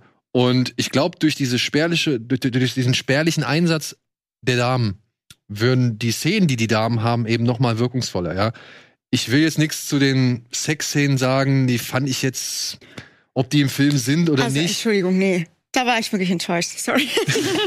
Aber es wurde doch, habt ihr das auch, es gab so eine News, dass vorher gesagt wurde, oh, die krasseste Nacktszene zwischen Ah, Florence nein. Pugh und äh, Killian Murphy. Und so, also, wo? Ja, also Killian Murphy hat man nicht mal nackt gesehen. die wurden deutlich aufgebauschter, als sie letztendlich waren. Und ich weiß auch nicht, ob es so eine coole Idee ist, äh, diesen, diesen Sanskrit-Text während einer Sexszene irgendwie zu erzählen, weil da habe ich nämlich auch schon gelesen, dass in Indien da so ziemlich viele Leute sich drüber aufgeregt haben oder beziehungsweise, dass da schon äh, teilweise Verbote für den Film irgendwie ausgesprochen worden sind. Hm. Ich weiß nicht, ob es genau in Indien war oder in, in anderen Ländern äh, aus dem asiatischen Raum, aber ähm, das war halt schon, ist, kann schon eine mutige, sage ich mal, Entscheidung gewesen sein. Aber Hätte ähm, jetzt nicht unbedingt gebraucht. hätte es nicht unbedingt gebraucht, kannst Ja. du weglassen. Ich weiß noch, Eddie sagt so, ja, was hat mir der Film jetzt gegeben? So, also Eddie meint, der ist schon halt technisch alles geil und so weiter, aber er weiß nicht, was er jetzt da raus hat. Ich habe mir jetzt mal, bevor ich den auf Film auf Deutsch ge- angeguckt habe, habe ich mir jetzt noch mal auf Arte diese The Bomb Dokumentation angeguckt über den Werdegang der Atombomben und so weiter.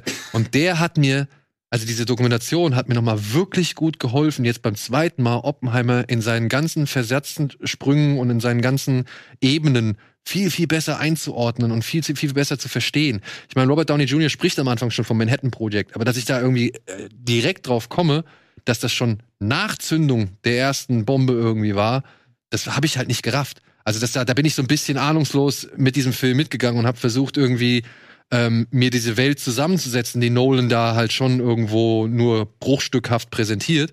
Aber jetzt mit dieser Doku auf Arte, Weil- da hat es echt erstaunlich gut nochmal geklappt. Das hatte ich ja, glaube ich, letzte Woche auch gesagt. Ähm, es wunderte mich sehr, dass das halt einen, wie viel hat er gekostet? 100 Millionen? 100 Millionen. Weil das fühlt sich ja schon so ein bisschen an wie ein Arthouse-Kino-Ding mit sehr viel historischem Einschlag, mit sehr viel, was dir verlangt wird. Und das habe hab ich aber auch dann sehr gefeiert. Also ich mag das, wenn ich als Zuschauer ernst genommen werde, auch von so teureren Dingern, Ja. teureren Stücken. Aber eine Sache würde ich gerne zu Emily Blunt noch sagen, weil die mir auch so erst in der Retrospektive so bewusst wurde. Wenn wir überlegen, wann Emily Blunt das erste Mal auftaucht, irgendwo hinten links in der Ecke, sie ist unscharf. Mhm. so wie Remy Malek. Und man käme im ersten Moment gar nicht darauf, dass sie das ist. Und je weiter der Film voranschreitet, desto mehr rückt sie in den Fokus. Erst Mhm. ist sie hinten links in der Ecke unscharf, dann wird sie scharf, dann wird sie immer wichtiger.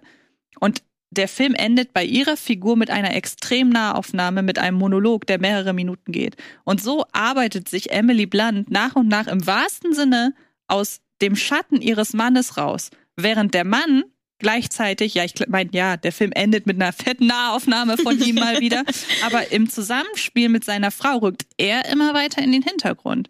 Und das ist auch noch mal so eine Sache. Ich glaube, in Oppenheimer steckt noch viel mehr drin. Vor allem die Szene mit äh, Herrn Safdie, also der hier den, den äh, Teller, den Wissenschaftler Teller spielt. Ich weiß nicht, ob ihr euch erinnern könnt, am Ende.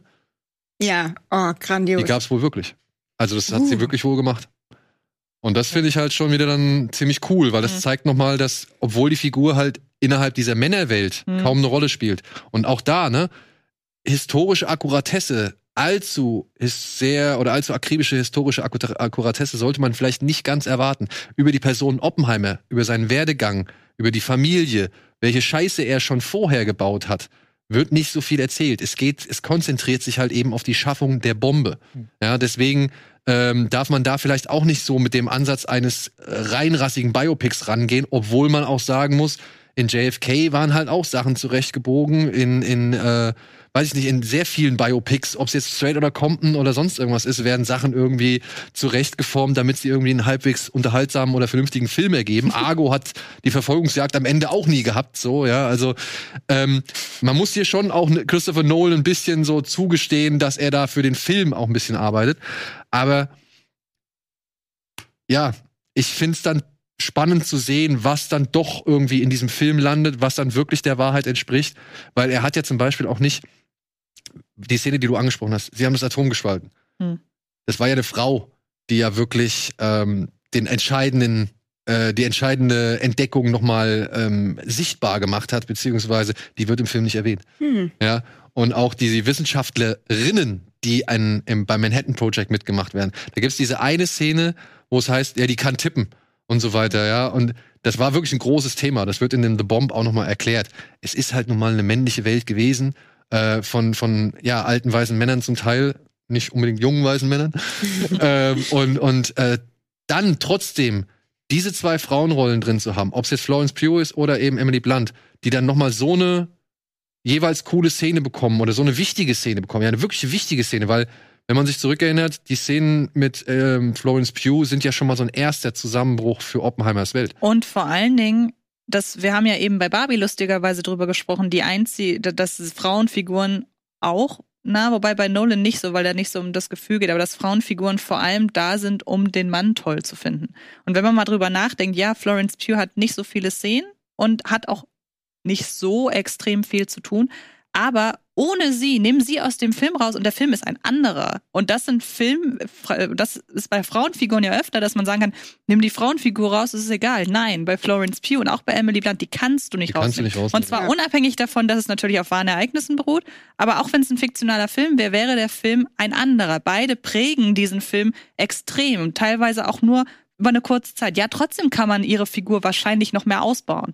Kann man auch bei vielen anderen Figuren in Oppenheimer, wenn man das möchte. Dann wäre der Film aber eine Serie und hätte zwölf Staffeln. So.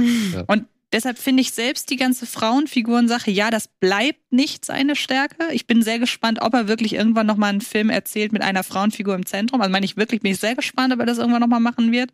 Aber die Figuren hier, denen schreibt er eine Relevanz zu. Und das hat er auch schon mal nicht gemacht. Und auch jetzt nicht eine kleine so. Also ich finde Ja. auch in der Beziehungsweise sie Darstellung. dürfen auf jeden Fall mehr als nur sterben. Ja, das stimmt. das stimmt.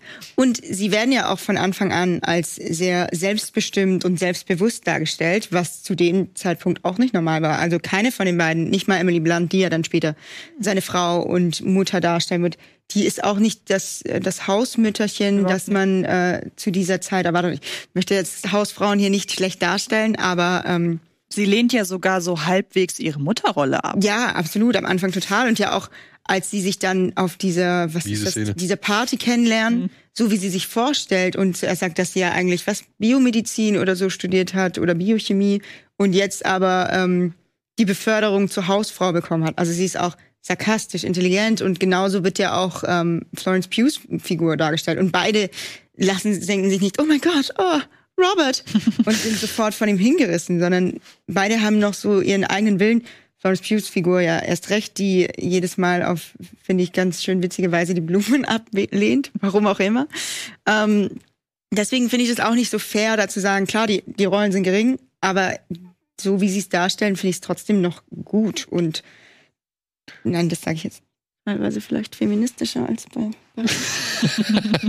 Und äh, noch einmal kurzer Shoutout, Robert Downey Jr. oh, ja. äh, Robert Downey Jr. ist wirklich, es ist so eine Wohltat, ihn nach all diesen arroganten Schnöselrollen, die halt Iron Man irgendwie hervorgebracht haben, und dann nach dieser wirklich dominanten Iron Man-Rolle, ihn mal wirklich wieder echt verdammt gut schauspielen zu sehen, ja, also beziehungsweise wo er halt mal mehr machen muss. Also er als Strauss, wenn da keine Oscar-Nominierung drin ist, dann weiß ich es auch nicht. Also ähm, ganz großen Shoutout nochmal Killian und Dings, aber auch alle anderen. Wirklich, Matt wer da- Damon. Matt Der Damon. Film ist unfassbar lustig Ja, teilweise. Matt Damon bringt da einen Humor rein, der wirklich cool ist, aber auch, äh, weiß ich nicht, Selbst Josh Hartnett ist Josh Hartnett. Josh Hartnett macht eine coole. Alden Ehrenreich. Ich meine jetzt mal ehrlich, den haben wir so wenig wahrgenommen und, und für, für Solo abgestraft und was weiß ich. Dane DeHaag. Dane Hahn? Ah, ja, ja, gut, der. Der einzige, Ja, der sich für mich wirklich wie ein Fremdkörper angefühlt hat, aber es tut er mittlerweile leider in jedem Film, ist Rami Malek. Es tut mir leid, ja. aber der schafft es, alle anderen verschwimmen hinter ihren Rollen und bei, vielleicht ist es mein Problem, aber ich sehe Rami Malek und nicht Ey, seine und Figur. Ja. es war so lustig, als ich dann, ich wusste ja schon alles, wer dabei ist. Und Eddie so, ist das der? Ist das der? Ist das der? Ist das der? Ja, ja, ja, ja. Alter, krass. Also es kommt immer ein neuer, also wirklich Geil. äh, darstellerisch, inszenatorisch ist es wirklich alles top-notch hier. Casey Affleck. Casey Affleck, ähm, Oh, inhaltlich, beziehungsweise von der Herangehensweise an das Thema, das sind halt, glaube ich, die großen Herausforderungen bei Oppenheimer. Das, darauf muss man Bock haben. Das muss man, glaube ich, irgendwie wirklich, äh, sich wirklich vor Augen halten, dass man drei Stunden lang jetzt mit diesen Sachen konfrontiert wird. Wenn das nichts für jemanden ist, dann bleib weg. Dann geh lieber in Barbie Hm. oder in irgendwelchen anderen Filmen, wenn du halt auf kurze Unterhaltung und Spaß aus bist. Naja, Barbie ist jetzt mit seinen zwei Stunden auch keine kurze Unterhaltung. Stimmt auch wieder. Aber ja. Ich finde es auch, ich würde auch, wenn es den Leuten gefällt, tatsächlich empfehlen, ihn zweimal zu gucken, weil ich finde gerade Robert Downey Jr., ihn da so im Hintergrund auch immer zu beobachten am Anfang. Ja, mit dem ja, ja. Wissen. Oder vielleicht weiß man ja auch über die Geschichte ein bisschen besser Bescheid und äh, kann ihn dann da schon genauer unter die Lupe nehmen, weil er ist ja wirklich, und das merkt man dann wirklich beim zweiten Mal von Anfang an, dass er eigentlich so klein mit Hut. Ja. Ich werde mir auf jeden Fall noch zwei weitere Dokumentationen, die ich mir jetzt rausgesucht habe zu Oppenheimer und zu der Trinity-Bombe, werde ich mir jetzt noch anschauen, weil das hat mich jetzt so ein bisschen geweckt, vor allem gerade diese ganze Entwicklung danach. Ja. Und ehrlich, Herr Nolan, ja, ich komme zum Schluss. ähm, dieses Bild von den Regentropfen, beziehungsweise von dieser Pfütze, auf die diese Regentropfen fallen, die dann später Mhm. zum Zerstörungsradius auf einer Landkarte werden, finde ich wirklich, das, das ist halt das Kino, was mich an, also das ist Kino, was mich anspricht, so, wo ich, wo ich denke, ja, Mann, gut, wirklich, einfach gut. Und gleichzeitig sieht man eben keine. Genau, Bilder und, und, und er verzichtet trotzdem drauf, irgendwie, äh, sag ich mal, die Schreckensbilder schlechthin zu zeigen. Genau. Die guckt ihr euch bitte in der The Bomb-Doku an, weil da haben sie nämlich die Bilder ähm, aufgewertet mit KI und, und, und nachträglich bearbeitet und versucht, den realistischen Look von damals halt äh, aufzubessern. Ey, Aber das Auf ist ja auch Arte noch ist die. auf Arte ist sie. Aber das ist ja auch noch mal so ein Punkt. Ich weiß, das, ich, das blinkt schon rot, aber auch das ist doch noch mal ein Punkt. Was siehst du, wenn du weißt, das sind die, äh, Da sind gerade Menschen von einer Atom, durch eine Atombombe gestorben. Du siehst ihn, wie er es sieht. Es geht um ihn. Oder nicht hingucken will. Oder nicht, aber er, er sieht ja trotzdem. Also Ja, ja. das ist quasi so ein, so ein, so ein Bomb-Reaction-Video, das du in dem Moment hast, weil es geht um ihn und was die Bombe mit ihm macht. Und Ja. es geht nicht darum, was die Bombe macht letzten Endes. Genau, genau. So. Vielen, vielen Dank, Bea. Vielen Dank, Antje. Vielen Dank, Tobi, dass ihr nochmal äh, diesen langen Talk, äh, sag ich mal, nochmal durchexerziert habt. Äh, vielen Dank euch da draußen fürs Zuschauen. Vielen Dank auch an den Supporters Club. Vielen Dank, dass wir jetzt diese 100.000 geknackt haben. Äh, ich würde demnächst äh, bestimmt noch was geben. Und ja, lasst uns gerne eure Meinung wissen, aber bitte, ne? Wir wissen, es sind heikle Themen, es sind Themen, die gerne für Impulsivität und, und, und Explosivität sorgen, aber versucht einfach ein bisschen ruhig zu bleiben. Wir haben es auch geschafft, halbwegs versöhnlich mit diesen beiden Filmen irgendwie zu reden. Und die Hauptsache ist, ihr geht ins Kino, denn das ist das Allerschönste, so gegensätzlich diese Filme sind und so sehr man sich über diese Filme, sag ich mal, auch auseinandersetzen oder so sehr man über sie diskutieren kann, sie führen Leute wieder ins Kino mit originären Stoffen, beziehungsweise halt nicht unbedingt mit einer allzu, sag ich mal, dominierenden IP, wie jetzt im Falle von Barbie. Aber, vergesst Mission Impossible nicht. Der läuft auch noch. Genau. Und Indie läuft auch noch. Und wie gesagt, hier äh, Running Against the Wind und was weiß ich, Talk to Me und, und äh, ja, Last Contact vielleicht auch. Ey, alles, was ihr wollt. Geistervilla. Geistervilla. Macht es, macht es, aber helft mit, dass die Leute auf jeden Fall wieder einen Grund haben, solche Filme zu produzieren. Dankeschön. Tschüss.